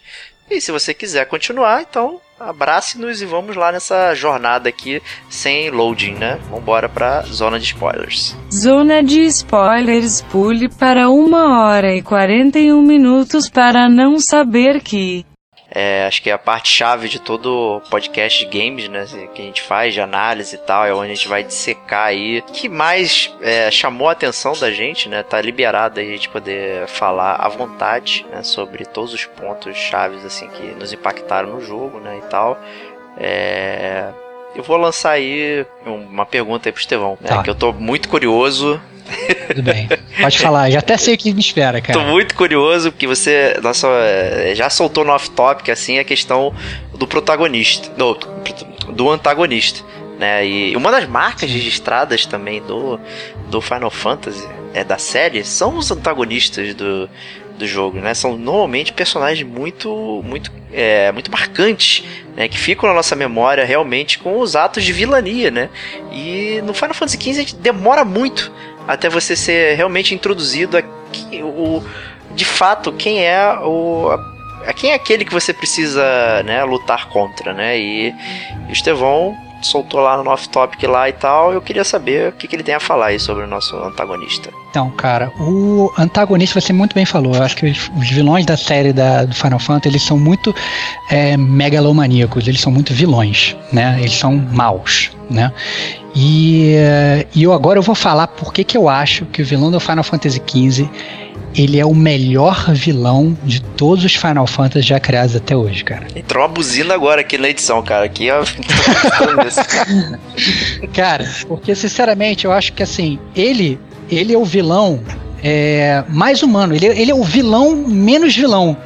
Entendeu? Ele saiu justamente desse ponto comum que você acabou de falar, de todos os Final Fantasies, que os vilões eram caras megalomaníacos, eram caras que queriam destruir o mundo, eram caras que queriam é, é, é, fazer isso tudo. Então eu vou fazer um pequeno paralelo com um personagem que eu sei que você gosta, Diego, né? Hum, É, então, por exemplo, né, eu posso, não sei se o, se, se o Eric e o, o- e o Diego eles são fãs de é, Guerra nas Estrelas, né? Mas todos vocês, acho que vocês conhecem um cara que se chama Darth Vader, né? sim, Sim. claro. Pois é, então Darth Vader é um vilão muito amado, né? Ele é um vilão muito amado por, por, por muita gente, né? E o Darth Vader, ele era um cara bonzinho, né? E que ele, em determinado momento da vida dele, ele se corrompeu porque ele queria vingança. E aí ele virou um cara mau, né? O vilão do jogo principal, que na verdade você só vai conhecer, como o Diego falou mais ou menos no meio do jogo, é o Arden Izunia, que tem realmente um nome horrível. Talvez seja a única parte ruim do personagem, né? É, que é o chanceler de Niflheim. Né? E o que você descobre, na verdade, é que esse cara, ele não é simplesmente o chanceler de Niflheim, né? Esse cara ele já está vivo há um milhão de anos, né? Ele, na verdade, ele tinha sido o escolhido pro pelo Cristal para ser, na verdade, o cara que vai curar todo mundo, né? E, na verdade, ele simplesmente ele fez isso, né? E como é que ele fez isso? Ele pegou todos os demônios que existiam no mundo e ele botou dentro dele. Com isso ele salvou o mundo inteiro. Ele virou o grande salvador. E aí, o que que acontece na, na- nessa mística do universo do Final Fantasy XV? Depois que a pessoa faz isso, que ela salva o mundo, ela pode acender os céus, ela pode atingir a iluminação. E aí você né, põe o- o- o a frase que você quiser e você né, va- vai, vai ser feliz na sua vida, né? E o que acontece é que depois que ele fez isso, né, e ele tentou ascender para esse plano superior, ele foi travado pelo próprio cristal e foi destinado a ficar para sempre na Terra, porque ele estava na verdade consumido pelos próprios demônios, os demônios infectaram ele. Ou seja, quem é o grande vilão dessa parada? É o cristal, é um filho da puta, né? o cristal vira e fala assim, não, vai lá, limpa todo mundo, o cara limpa todo mundo, e aí depois quando chega na. Beleza, limpei, cadê minha recompensa? A recompensa é que você vai ficar aí de castigo no canto da, da, da- da sala. E aí o que, que o cristal faz? O cristal ele não é, é, ele, ele não satisfeito, ele escolhe um outro Zé Ruela, que não tem nada a ver com a história, para ser o rei. Esse rei, ele recebe um anel para absorver luz. E, eventualmente, a missão desse rei, que é o rei da linhagem do Noctis, que é a linhagem do personagem principal da série, a missão dele principal e de toda a linhagem vai ser banir esse cara que tá com esses demônios no corpo, já que ele agora tá contaminado. Ou seja, agora o que eu peço pra você, na verdade, é botar, botar esse parênteses. Você se ponham, ponham-se todos na, na, na pele do vilão do jogo, que é o Arden, né? O que, que ele sabe? Ele sabe, na verdade, que ele tá preso no lugar onde ele pode sair e que eventualmente ele vai ser atacado por um cara, por uma linhagem, ou quem quer que seja, para banir ele do, do universo, para eventualmente matar ele. O que, que ele vai fazer? Ele vai atacar a linhagem, ele vai atacar, na verdade, o cara que tá. Que vai atacar ele no futuro. A melhor defesa é o ataque. Eu diria até que a grande estratégia dele é um grande. é, o Final Fantasy XV é um grande, uma grande ódio à legítima defesa, cara. Entendeu? O cara tá se defendendo, essa é a grande verdade. Ele se defende atacando quem vai, quem ele sabe que vai atacar ele. Então a missão desse cara no jogo, e isso a gente descobre no final do jogo, é acabar com toda a linhagem do Noctis. E obviamente, depois que o pai morreu, ele vai atrás do Noctis. E o mais foda de tudo, e por que que eu defino que esse é o melhor vilão de toda a série Final Fantasy, cara, é porque no final, cara, ele vence. Ele vence, porra. Entendeu? Ele consegue o objetivo dele. Ele, ele mata o. Ele acaba com a linhagem. Ele consegue vencer. Então eu achei foda. Tá certo que ele morre também no final. Mas ele, ele- assim, ele. ah, 100% do que ele tinha planejado, ele vai lá e executa. Então, é por isso que eu defino esse como o vilão, que eu, na verdade, achei o ponto alto. Eu, acho que de, toda, de todo o jogo. Eu acho que o jogo pode ter um milhão de defeitos. Eu acho que o jogo ele pode ter é, é, uma jogabilidade que não, não agradou muitas pessoas. Ele pode ter um mundo aberto chato, ele pode ter um regale que você não dirige. Ele pode ter, é, sabe, um milhão de problemas. Ele tem um gráfico legal também, um gráfico maravilhoso. Eu acho que não posso, não posso falar mal do gráfico do jogo, não. Mas eu acho que ele tem um dos melhores vilões de, de o melhor de toda a série Final Fantasy. É assim, eu fico chocado, né, com, com tudo que você falou. Compreendo. Eu acho que você preencheu muita lacuna na sua cabeça, porque a história não é tão formadora assim para compor toda essa questão do, do Arden como vilão e como personagem interessante e tal, não sei o quê. E, e para mim essa é a impressão de todo jogo, na verdade, que é é, ele tem várias coisas interessantes que você fica colocando na sua cabeça, mas o próprio jogo em si, ele meio que não, não vai além disso. É, mas eu, eu, eu gostei, gostei, gostei da sua explicação. Cara, o jogo, o jogo, ele, o jogo ele fala tudo isso, cara. Só ele, ele, é. talvez ele não te mostre isso da melhor forma, porque você vai descobrir isso tudo enquanto você tá, sei lá, falando com Barramute, entendeu? E, e na verdade você tá só, tipo, lendo um texto, você tá escutando um cara te explicando toda a história do jogo. É muito, muito jogado, eu, assim. É, não, exatamente. Assim, o que eu acho que pode ter faltado é assim, como que isso foi apresentado? Isso foi apresentado ao longo de todo o jogo? Não. Isso é apresentado num texto nos últimos 15 minutos do jogo. Entendeu? Os caras eles constroem um personagem que não foi construído durante todo o jogo no penúltimo capítulo. Entendeu? Isso é que eles fazem, né? Então quando você estava terminando o capítulo 13 e depois você entra no último capítulo do jogo, que é o capítulo 14, né? É aí que você que, que eles explicam isso tudo. O problema é que realmente, no, no Final Fantasy VII, por exemplo, você tem um Sephiroth, os caras estão construindo a parada desde o início. E isso não acontece nesse jogo. Mas eu entendo o que os caras quiseram fazer, porque eles não. não se, se, eles, a partir do momento que eles. Se eles também voltam tudo e, e começam a construir isso, desde, a construir isso desde o início, o jogo meio que perde todo o sentido da logística que o jogo foi pensado. O, o, né, todo o roteiro dele vai pro lixo. Né? É, bom. É, eu abro um parênteses aí, até pra. Não sei se já saiu a atualização ou não, mas os caras prometeram complementar aí o capítulo 13 com muito mais informação aí sobre a história. Então, não sei mas acho que tem muito a ver aí, pode auxiliar no entendimento do vilão, do antagonista. Mas aí eu vou jogar o jogo todo só pra jogar o novo capítulo 13 melhorado, né? Pois melhor, é. melhor zerar no YouTube de novo, né? Aí... é, é isso, senão muita gente fez foi gravar um save game no capítulo 13, né? Eu é, não fiz isso, então. Eu não fiz também, é. Adiós. É, eu, assim, o Estevão ter ficado feliz com esse vilão, acho legal e tal. Eu sugeriria também você conhecer o vilão do Final Fantasy X, que eu acho que é outro vilão é, humano e tal, o antagonista é, é, um pouco diferente também. Foda. É, é, bem foda, assim. Eu acho que talvez você não tivesse fazendo essa comparação assim se você tivesse jogado o Final Fantasy X. Entretanto, eu gostaria de aproveitar esse gancho até antes de dar a palavra para os nossos convidados aí para comentar dois plot points assim que são também é, reminiscentes de, de outros Final Fantasy, né? É, aproveitando já que eu já comentei várias vezes, essa, já que eu sou fã de carteirinha, né? É, a gente tem o, o mundo da ruína, o World of Ruin, né? Que é a parte que o, que o Noctis volta depois do sono dele lá. E o mundo tá, tá negro e dominado pelos é, demons e tal, não sei o que. Isso é basicamente a mesma coisa, é o mesmo nome do Final Fantasy VI, né? Que, que acho que é um dos poucos jogos também que o vilão vence na verdade, né? E isso é metade do jogo, né? Tá aí o spoiler de Final Fantasy VI, né? Mas você deve ter jogado. Quem não jogou deveria ter jogado. É, e metade do jogo é isso. O vilão principal ele vence os heróis e o mundo vai à ruína. Né? Fica totalmente destruído, com os monstros andando e tal. Eu achei um paralelo muito parecido né? Eu acho que é uma, uma lembrança bem, bem direta aí, né? E a própria questão dos, dos demônios e tal, estarem vagando à noite, não sei o que, tem um pouco de Final Fantasy VIII, né? Que os monstros vinham também é, através de um fenômeno e tal, vinham da lua, né? Que parada bem bizarra. Mas eles caíam na terra e também assolavam e, e destruíam as coisas e tal. Então achei isso bem, bem parecido aí nessa questão. Eu não parava de pensar nisso, eu tava aguardando esse momento para falar essa parada aí. Mas vamos lá, vamos lá, Eric, manda brasa aí. O que, que você traz pra gente aí da, dessa parte de spoilers aí? O que você quer falar que você não falou que até que... agora, cara? Isso, que tá, tá preso na sua garganta. Isso aí, Então, cara. puxando um pouco aí pro, pra questão do, do antagonista, né? Do, do cara, assim, do vilão. É, esse Arden, na verdade, o nome dele seria outro, né? Ele é um descendente dos Lucis. É, ele era um rei escolhido, só que pelo fato dele ter sido corrompido, ele acabou ficando preso na Terra e ele não pôde reinar.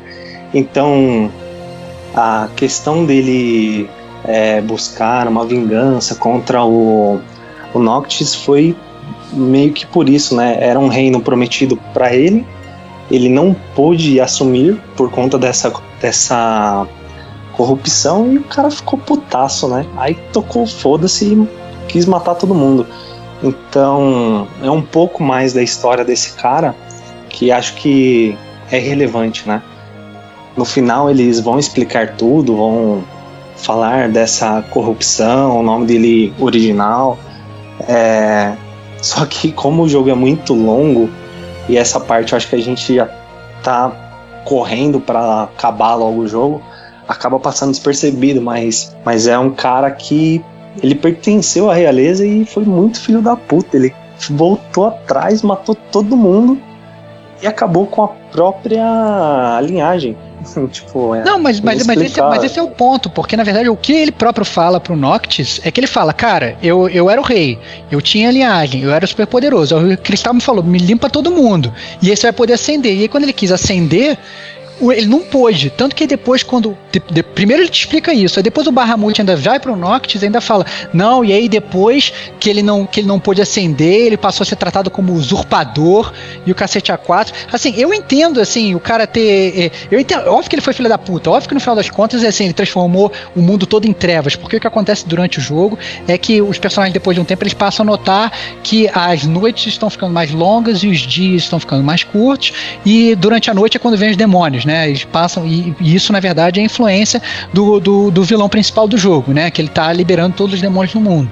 Né? Então isso é, é Eu entendo, cara. Eu é, o ponto é, é o seguinte, ele me pareceu muito humano, entendeu? E também, obviamente, como humano, ele pode ser totalmente emotivo e pode ser filha da puta, porque também tá na nossa natureza, entendeu? Mas eu achei foda pra caralho. Eu achei que, apesar de ter sido um, um vilão que ele foi construído só nos dois últimos episódios, ele foi muito mais bem construído que muito vilão por aí que, que os caras duram um jogo inteiro e não constroem porra nenhuma, entendeu? Esse é o meu ponto. E outra coisa, na verdade, agora eu vou fazer uma pergunta para vocês sobre essa questão realmente do final do jogo, que isso eu achei um anticlímax do cacete para mim tá? Você vê, o, você vê o filme no início do jogo, você sabe que tem a guerra entre Nilfheim e Lucis e tal, e tem toda aquela parada, e você tem os dois reinos e tal. Você começa a jogar o jogo e você continua tendo esse embate e tal. E esse próprio vilão, ele na verdade ele faz um, ele é um personagem secundário, até né, grande parte do jogo. E, e, e você tá vivendo tudo aquilo. E quando você chega no final do jogo, né? É, o, o Noctis, na verdade, ele, ele. Você tem entre o capítulo 13 e o capítulo 14 um gap de anos, né? Anos se passam, né? E quando o Noctis acorda para que agora ele já está preparado para enfrentar o vilão e está preparado para conseguir para né, é, é, é, atingir o seu destino como rei e tal, que é realmente limpar o mundo todo é, ele acorda anos depois e vocês, na verdade, o player, ele perdeu toda aquela guerra que estava ocorrendo. Né? O que, que aconteceu com Nilfheim? O que, que aconteceu com Lucius? O que, que aconteceu com, com, com, com o universo todo? Ah, não, só vieram os demônios, dominaram tudo e todo mundo morreu. O que, que aconteceu? Isso sim, eu achei um gap absurdo na história que eu fiquei muito frustrado. É, o que, que vocês acharam disso? Cara, eu acho que é um dos gaps, né? Tem muitas coisas que ficou inexplicado. É, tanto isso quanto o que aconteceu com cada um dos, da, dos, integrantes da boy band. Então, putz, cara, é o que a gente estava comentando esses dias atrás, ou até momentos atrás, falando que é um jogo que deixou a desejar assim na história, não conta pontos importantes do que a gente precisava saber, e coisa que, pô, cara, eu platinei o jogo por platinar e tô, tô indo para outro. Não tenho, não tive disposição de voltar no jogo e continuar, porque, cara, não tem explicação. Então eu acho que é um ponto fantástico que você falou. É, acho sim que tem vários gaps do jogo. Esse foi um dos piores. Não saber o que aconteceu durante todo esse tempo que ele ficou desaparecido. não saber como que os integrantes da boy band foi lá e é, se mantiveram vivos Vivos, unidos e o bem. E é, é. Exato. É. O, o como que acabou eles não se dispersando, não indo para cada um pro seu canto, ficando todos é, fazendo missões aí Ninguém casou, separadamente. ninguém filho, ninguém falou, "Ó, não quero mais batalhar não, quero ficar na praia. Ninguém, né? Não, não- não- ficou muito estranho realmente. Exato. Ficou muito largado, ficou muito largado. Pois é, ficou mesmo. É. Digo. É, cara, eu acho que eu acho que esse daí é mais um dos gaps que, que o Eric, falou, mas eu, entretanto, não foi um dos que me incomodaram mais, não. Acho que nessa meada aí eu já tava um pouco desgastado com a falta de conteúdo da história e acabei deixando passar. Só que tem umas babaquices lá, a parada de que, tipo, se não me engano, eles falam que todo mundo, a Terra, se houve a, a- o isolamento de, todas as pessoas, elas morreram, se não me engano, e só sobreviveram eles ali.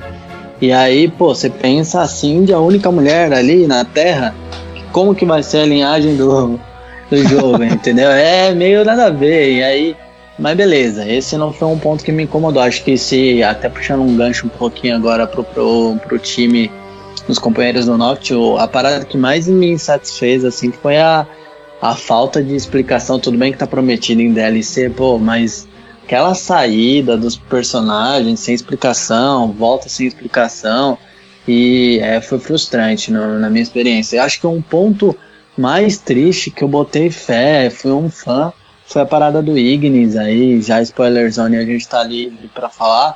Aquela parada da cegueira, cara, eu não sei se eu cochilei, mas pra mim tava ali rolando uma luta com, se eu não me engano, com. É, qual- o Noctis estava lutando lá com aquele salmão aquático, esqueci o nome. Leviatã. Hum, É. O Leviatã, isso, tava lutando com o Leviatã, e daí de repente o Ignis ele aparece cego. E aí ele fala: Não, porque você adormeceu, se não me engano, e, mas deu tudo certo, eu consegui me virar aqui. A Luna Freya morreu e blá blá blá. E cara, aí não, mas ele vai. né? É muito Escroto, corrido, cara, é muito escroto, jogado e tipo, pô, tá no, no Next 2 do, dois, pl- totalmente aí na velocidade 2 pra cima ou a narrativa. E aí você pega, cara, que acaba tudo isso daí, os caras falam, não, mas ele vai melhorar. Aí, pô, mano, a gente tá no mó torcendo por aquele elenco ali e tal, pelo menos jogando do lado deles, e aí do nada o cara fica cego de vez, cara.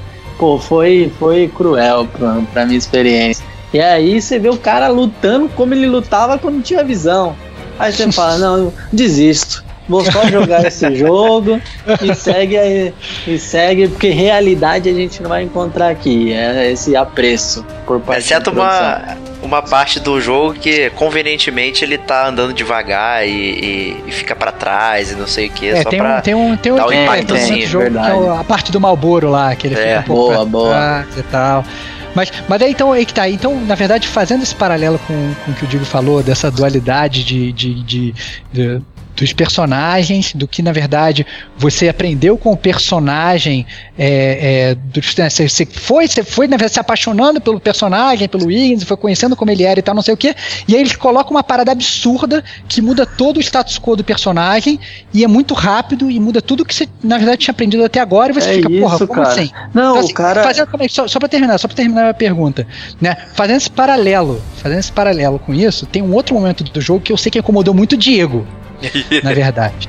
E eu já, o Diego já deve saber onde eu quero chegar. Porque você joga o jogo todo de um jeito, e fala assim: olha só, você ataca desse jeito, você defende desse jeito, você pula desse jeito, você é, age desse jeito. E aí quando chega no capítulo 13, é, ele fala assim: então, sabe tudo que você jogou até agora? Você evolui seu personagem, você tem essas armas maneiras, tem essas magias, então agora você não pode usar mais nada disso.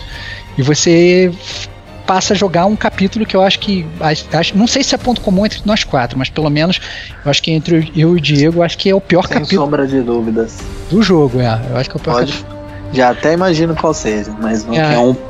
Um porre, né? Que é a, a merda dos corredores infinitos que não acaba nunca essa desgraça. É, Nossa, o design de Cara, fase é horrível. Minha nossa, é, fala me aí, lembrou Diego, muito. fala aí, estila essa raiva aí, Diego. Só solta o teu Não, veneno cara, aí, me lembrou muito a última dungeon do Final Fantasy XIII, cara, que eu só queria ir pra frente e terminar aquela merda, porque nada fazia sentido, cara. Só ficava rodando num lugar vazio, que não tinha história nenhuma, né? Você achava pedaços de diários largados no meio do caminho, que você ia entendendo como é que construía lá os Magitecs lá e tal. Cara, Magitech é outra palavra roubada aí do Final Fantasy VI e tal, mas cara, eu já não tava me importando mais nada, que mudou a jogabilidade de uma forma tão brusca que poderia até ser interessante, né? Mas na verdade ficou um saco.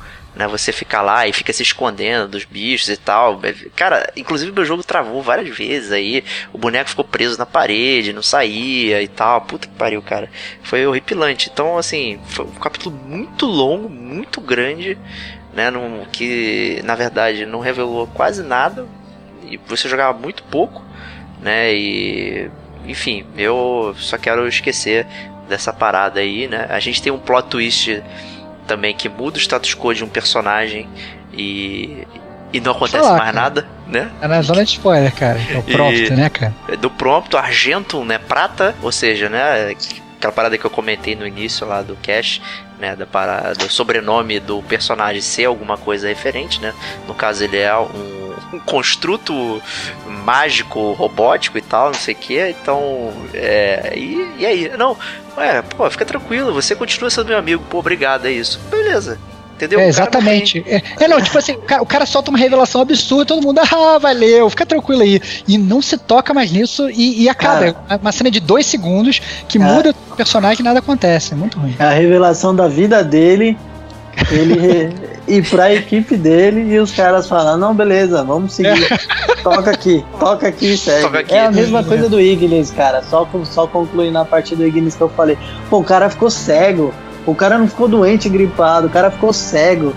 E é simplesmente jogado. Parece que o cara pô, pegou uma chuva e pegou um resfriado. É muito vago, cara. Isso é frustrante. Ô, Muito galera, frustrante, tirando cara. a parte da de ser longo, a parte dos corredores, a parte de ficar no modo stealth, a parte de ter um desgraçado que vem te bater e você não tem defesa contra o cara, você tem que correr.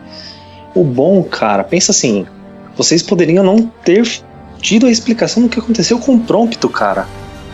Mas vocês tiveram a explicação dele. Pô, cara. É, Não, é cara, uma- não dá. Mas podia ter, Pô, foi- cara, não, podia ter apresentado isso de uma forma melhor, esse é o ponto. Então, assim, óbvio- Exato. é, É, é isso, esse é o ponto. Se não tivesse sido tão maçante, poderia ter sido algo aproveitado pra explicar a história do pronto, do prompto de um jeito legal. Pô, você podia ter uns negócios muito foda nessa, nessa etapa do jogo. E, e os caras desperdiçaram, mano. Colocaram um negócio muito zoado. E durante essa etapa do jogo, tem alguns pontos que nem. Pô, eu achava que o irmão da, da Luna Freya lá ele ia ser o cara foda do jogo. Eu ainda não tava muito preocupado com o Arvin, Arden lá. Aham. Aí você vê que o cara é um bosta, mano. é sério, não- cara. Não diferente, o cara é jogado também, literalmente. No A- lixo. a conclusão. isso, isso aí. Então, cara, pô, eu achei que o personagem lá, o Ravos Nox Freud lá, ele poderia ter sido muito bem aproveitado, hum, talvez nessa, a- nessa etapa do jogo, em todas as outras etapas, e foi um cara que não foi aproveitado. Mas conclusão desse capítulo foi que, pô, a ideia dos caras de explicar pelo menos o que aconteceu com o Prompto, a intenção foi boa, mas muito mal executada. Como tudo É, do jogo, mas- tudo mal executado. Muitas ideias boas, e péssimas É, cara, execuções. Não, assim, eu acho assim, eu acho que o jogo tem, tem pontos bons. Pra variar, eu vou fazer minha culpa aqui. Eu acho que o jogo, o jogo tem pontos bons, assim, como a gente já falou, o sistema de batalha é um sistema de batalha razoável e tal. É, mas a verdade é que, é que é- essas coisas que são muito dissonantes no jogo, né? é- é, o cara ele te apresenta um mundo aberto de um jeito e depois ele tira esse mundo aberto. Aí depois o cara ele te apresenta um sistema de batalha de um jeito e depois ele tira esse sistema de batalha. Né? Isso, é tudo, isso é tudo muito frustrante, cara. Entendeu? Você fica irritado com o jogo. E aí acaba que você não consegue aproveitar o jogo da, da forma como ele tem que ser.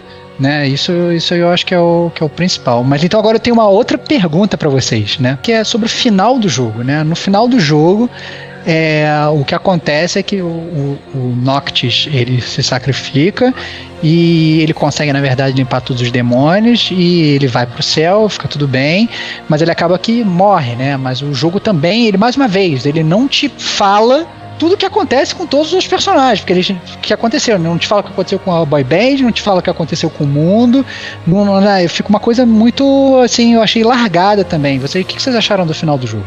Nem um PowerPoint do Fallout, cara. A gente merecia, cara.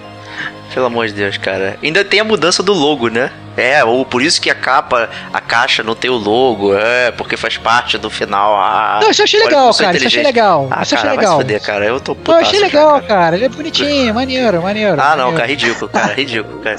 Cara, É o logo é a marca do jogo, cara. É, é quem define, cara. E mesmo se você botasse isso na capa, não, não é, ah, que spoiler. Não tem spoiler, você não, não dá pra entender só de olhar. Só quando você joga, aí você.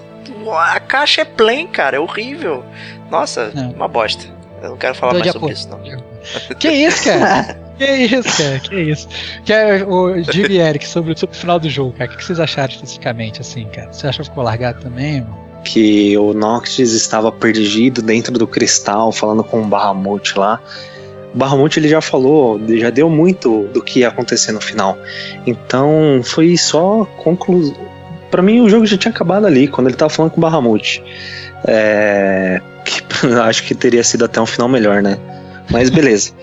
É, então quando chegou lá no final, que ele teve enfim a, a luta com o Arden, que ele é, foi na sala do trono, que aconteceu toda a cinematográfica para que ele pudesse se sacrificar para poder ir atrás do Arden e enfim eliminar o cara.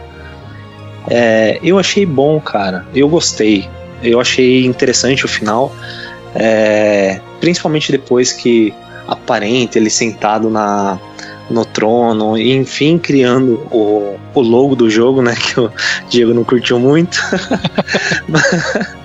Mas eu achei interessante a, as cenas que eles colocaram durante a, em tese, a despedida né, do Noctis para os seus boy bands, seus companheiros, seus, suas paixões enrustidas. É, achei bacana o contexto, a posição que eles colocaram, a, as imagens, né, os, as cutscenes. Enfim, o final eu acho que foi, foi bom até. Não te perturbou, não te perturbou tanto. Não, não, não, Ah. não fiquei, não fiquei, até porque, mano, já, já sabia que a, Lady, a, a Luna Fresh tinha morrido. O cara já tinha contado, então eu falei, pô, não vou criar expectativa, mano, afinal vai ser morte. Hum. Então já tava com, já tava trabalhado a mente nisso, então pra mim foi, foi muito bom. O foda é tipo, pô, você deixou passar a conversa com o Bahamut. Cara, se ferrou, mano.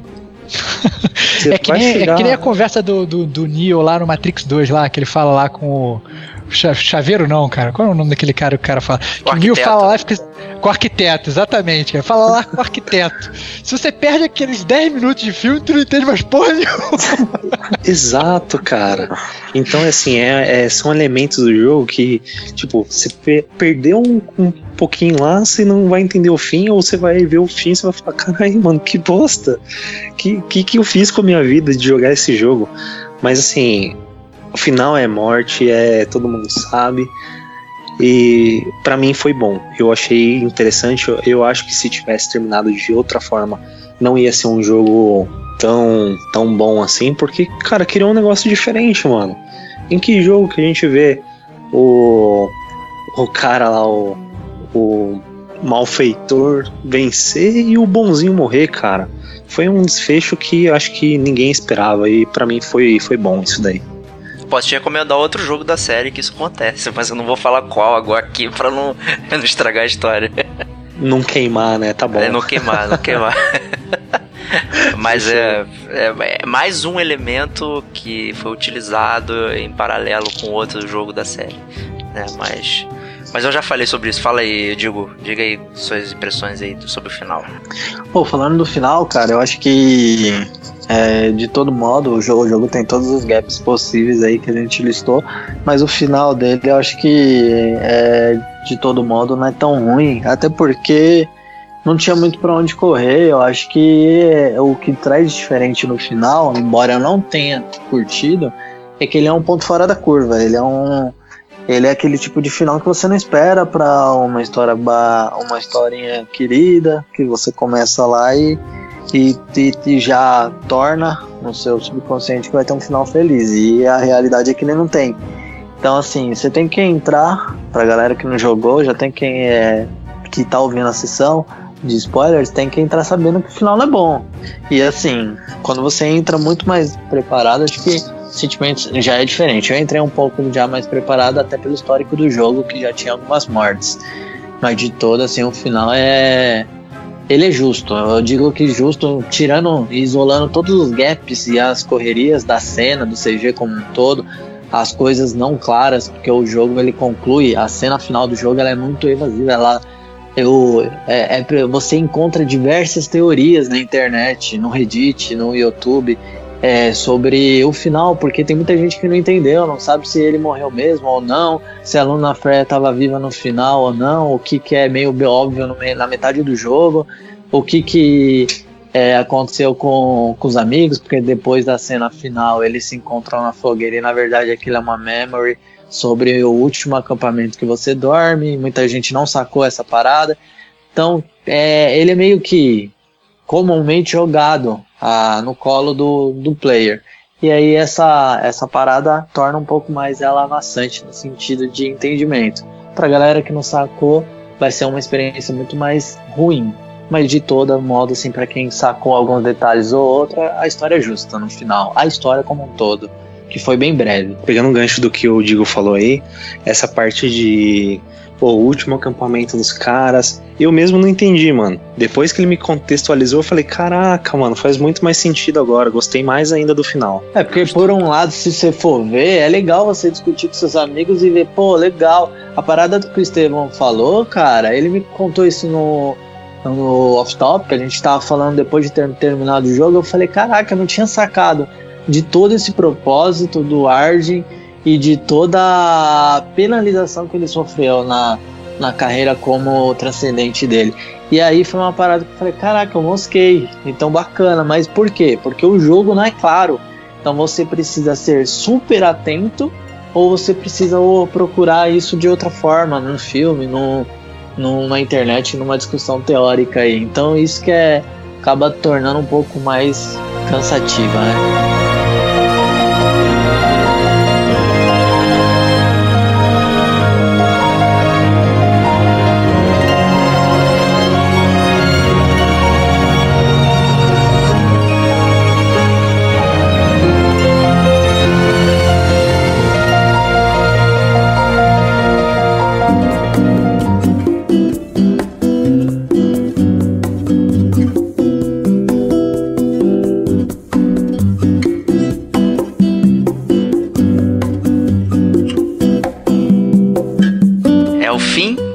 Zona de spoilers.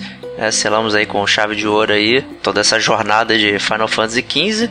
Né, e agora vamos às notas e considerações aí da galera. Vamos começar aí com os convidados aí. Vou chamar o Eric para falar aí suas notas, sua nota e as considerações aí para fechar aí a sua opinião sobre o jogo. Cara, minha nota pro, pro jogo, eu vou atribuir aí 4,2 moedas desvalorizadas aí, né? Na verdade, são cédulas desvalorizadas, né? Muito bom, é... muito bom. Desvalorizado mesmo, né?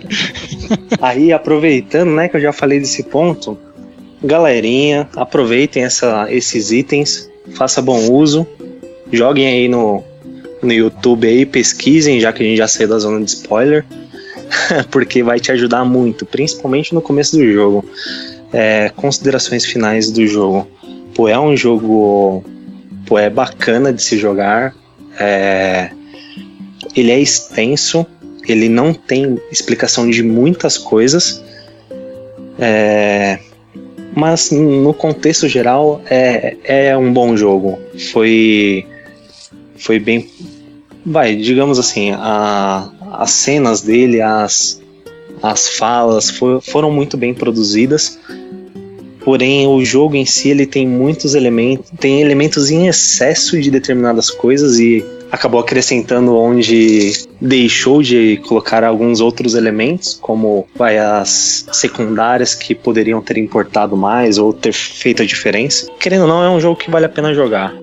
Bom, galera, minhas considerações finais sobre o jogo, de toda forma, falar item por item, eu achei eu, eu discordo um pouco do Eric em relação ao jogo ser longo, eu não achei. O jogo é longo para quem curte exploração, que é o caso do Eric, é o meu caso, mas para quem não curte fazer side quest, não curte explorar o cenário, o jogo é curto. Ele tem 13 capítulos e a partir do sexto, sétimo é oitavo, é praticamente uma ladeira abaixo de emoções e de cenas curtas. Então o jogo é tecnicamente, no meu ponto de vista, ele é curto para um Final Fantasy, para um RPG como um todo. O enredo é fraco, na minha opinião, a gente falou muito disso, é a trama e não é, a, a história não é robusta, ela, ela é jogada de qualquer forma pro, pro telespectador, pro jogador, e aí você tem que procurar coletar todo tipo de informação e concluir. A gente viu aqui que cada um acaba concluindo um pouco de entendimento sobre cada item. O combate eu achei médio, eu achei ele divertido, mas ele é fácil. Então eu considero ele como médio. Jogabilidade, ela tem seus altos e baixos, tem uns capítulos maçantes como o 13 que, pô, desgaste total, mas tem momento que é muito divertido. A exploração, considerei ela como divertida. E de forma sintetizada, é, o que eu posso dizer é que é um Final Fantasy, então o que é uma coisa obrigatória. Então recomendo pra galera jogar, embora a gente criticou, meteu a pau aqui o jogo por causa do seu peso, de toda a história que é um Final Fantasy, mas o jogo ele é, ele é, ele é um jogo recomendável, embora a gente tenha falado muito disso, desses pontos. Minha nota final 2.72 guilds e dá meu troco. Então, cara, minhas considerações finais são, são bem simples. É, como o Diego falou no início, é um Final Fantasy para fãs e novatos, né? Então, galera que é, tá tá nova chegando agora, ou que jogou pouco de, da série Final Fantasy, o Final Fantasy pra, pra galera mais antiga que vai comprar de qualquer forma, né? E eu acho que vai se acabar, eu, eu tô, já tô cantando a bola, assim, eu acho que a, a, galera mais antiga, no caso eu e o Diego, vai dar uma nota mais baixa do que a galera é, nova, né? É, eu acho que a gente, para pontuar, para pontuar a minha nota do jogo, eu tenho que falar o seguinte: se o jogo fosse tão ruim, porque na verdade, assim, eu tô tentando rever mentalmente tudo que a gente falou no podcast, né? E a gente falou muita coisa ruim e pouca coisa boa, né? Mas se o jogo fosse tão realmente ruim como a gente falou, ninguém jogava até o final, ninguém tinha terminado, todo mundo tinha largado, e mesmo sendo Final Fantasy, jogo ruim é foda, não dá, né? Mas o jogo ele tem realmente uma coisa que a gente não falou, que a gente acaba voltando para ele, a gente acaba a gente não está envolvido na história, a gente, a gente pode estar tá achando a side quest uma, uma coisa chata, mas ainda assim a gente acaba voltando, a gente acaba tentando pegar as armas, a gente acaba tentando correr atrás da platina, entendeu? Então é alguma coisa até de bom. Eles botaram um, um sentimento no jogo de gameplay, da própria jogabilidade, que bem ou mal é, faz a gente voltar pro jogo. Então o jogo não é de todo ruim, né? Se eu fosse jogar, é, julgar esse jogo, dar nota para esse jogo, comparando com todos os outros Final Fantasy que eu já joguei, ainda que, por exemplo, eu tenha gostado muito do vilão, eu acho que as falhas de roteiro são tão grandes e as falhas de, de, de, de, de continuidade são tão grandes que eu, sinceramente, eu daria zero se eu comparasse com, com os outros Final Fantasy. É, entretanto, como o jogo de RPG de ação, se eu simplesmente tiro Final Fantasy é, da, do, do, título e eu vou é, analisar isso como um jogo standalone, né, um jogo lá que tem uma boy band que está tentando salvar o mundo, né, é, os buracos é, é, é, são muito fortes, a narrativa fica realmente muito ruim, o final do jogo é, é, é, é muito arrastado, a fase é arrastada e ao mesmo tempo ele te joga muita informação sobre, sobre a, a, o, o, enredo, então é realmente mal projetado, mas ainda assim é um jogo, como eu falei, você acaba voltando para jogar. Então eu daria 3. Fazendo a média, eu dou 1.5 penas de Fênix para Final Fantasy, porque eu sinceramente eu espero que os desenvolvedores usem essas penas de Fênix para reviver, porque eu acho que a série está morrendo. É, eu achava que com Final Fantasy XIII é, tinha tinha sido realmente muito ruim. Eu não joguei o 3 e 2, é verdade, mas eu fiquei muito decepcionado. E esse jogo acabou que eu tava querendo realmente voltar ao primor do, do, da, da, do Final Fantasy que me apaixonei. A verdade é que isso não aconteceu. Então aí eu fica aí a minha oração para os deuses dos gamers para que os desenvolvedores de Final Fantasy, para que a Square utilize essas penas de Fênix, ainda que seja só 1.5, para renovar a série. É isso. Eu tô completamente chocado, acho que é a sua pior nota aí. É. No, no gamer como a gente tal, normalmente você fica fazendo meia culpa, né? Quando dá a nota e às vezes parece uma nota maior do que o que você falou.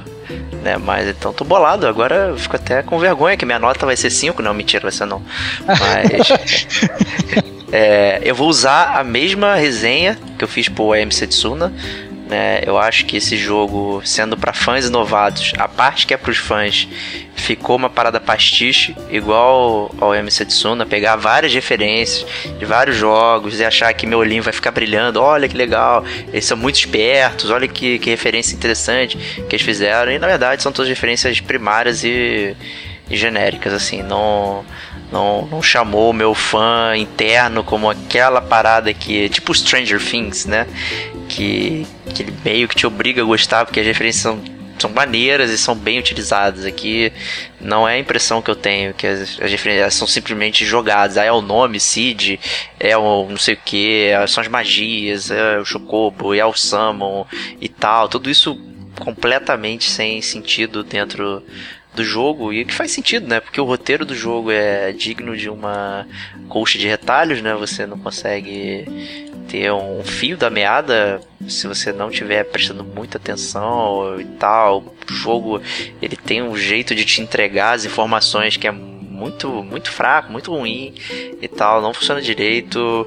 É pouca interação entre os personagens, você não tem desenvolvimento dos personagens principais entre si, que seriam amigos de longa data, que estão viajando sozinhos e que precisam aprender a conviver e blá blá blá.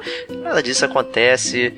É, o sistema de batalha ficou também no meio termo que eu comentei entre ser o, o, novo e o velho. Eu acho que muito desse jogo ele parece um jogo de transição, sabe? De entre o novo e o velho. Então ele não, não pega bem as referências de jogos novos que a gente tem e tal. E também ao mesmo tempo ele pega coisas de jogos velhos, assim. Mas eu gostaria de dar um destaque né, que, que a gente esqueceu de mencionar, acho que eu não botei na pauta também e tal, mas é, teria pouco espaço, que é a música, né, do jogo. Eu acho que a música é fantástica, é absurda, de boa, De acho que a, a música honrou é, a série, é, honrou o Nobuo Ematsu, né, que é o gênio do Final Fantasy, mas Yoko Shimomura é a gênia das músicas aí. É, a gente vai fazer um cast dela também no nosso Chiptune.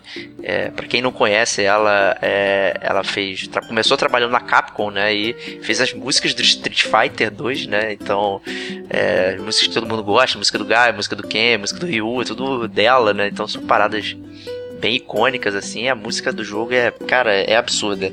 Eu não. Às vezes me dá vontade de voltar pro jogo para ficar ouvindo as músicas e, e, aí eu achava que ia ser diferente o jogo, ia sempre enganado, né? Mas ele, ele principalmente, principalmente, só fazer um pequeno parênteses, principalmente Diga. porque durante o carro você pode escutar as músicas dos outros Final Fantasy, né, cara? Então Exato, então torna é. a música do jogo ainda melhor.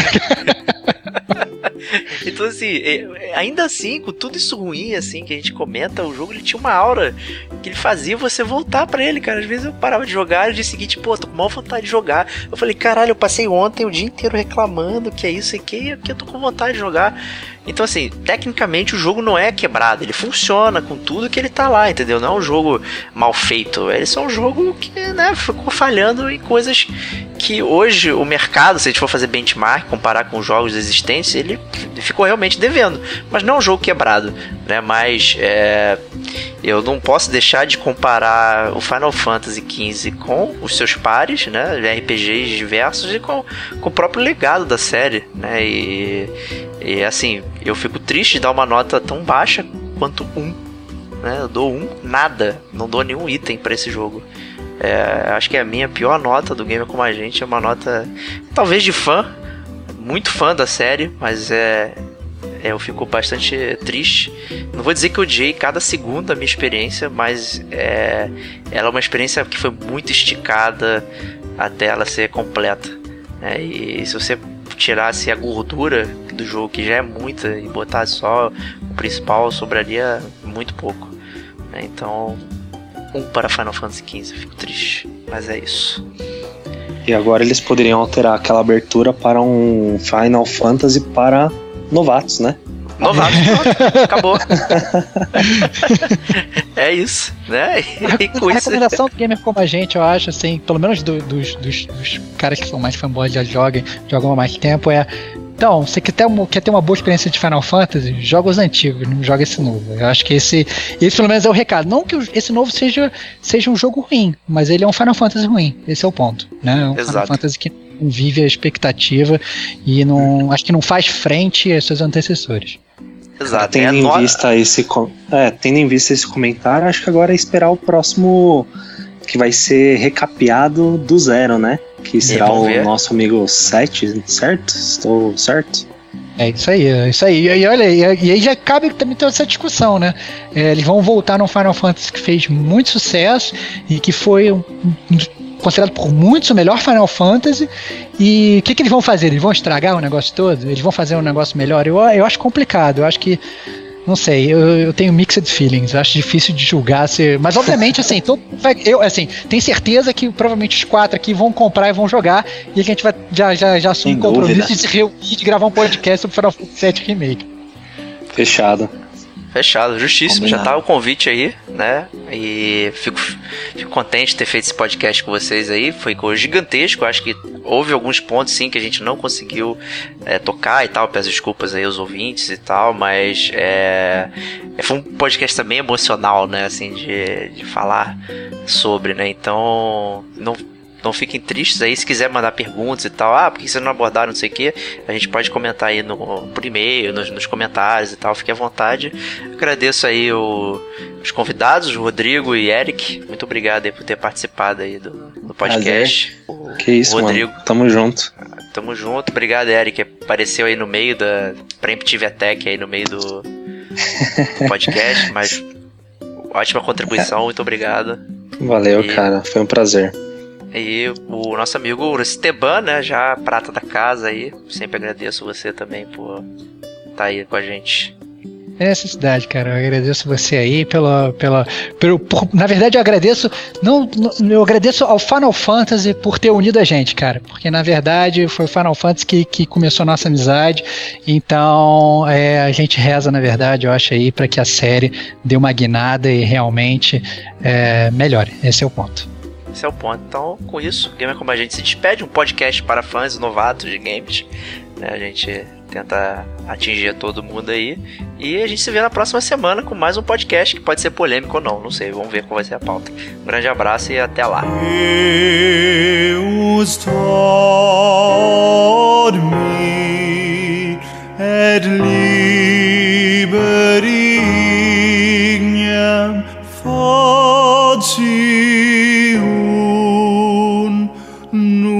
quam extinguet nex pegisi possit.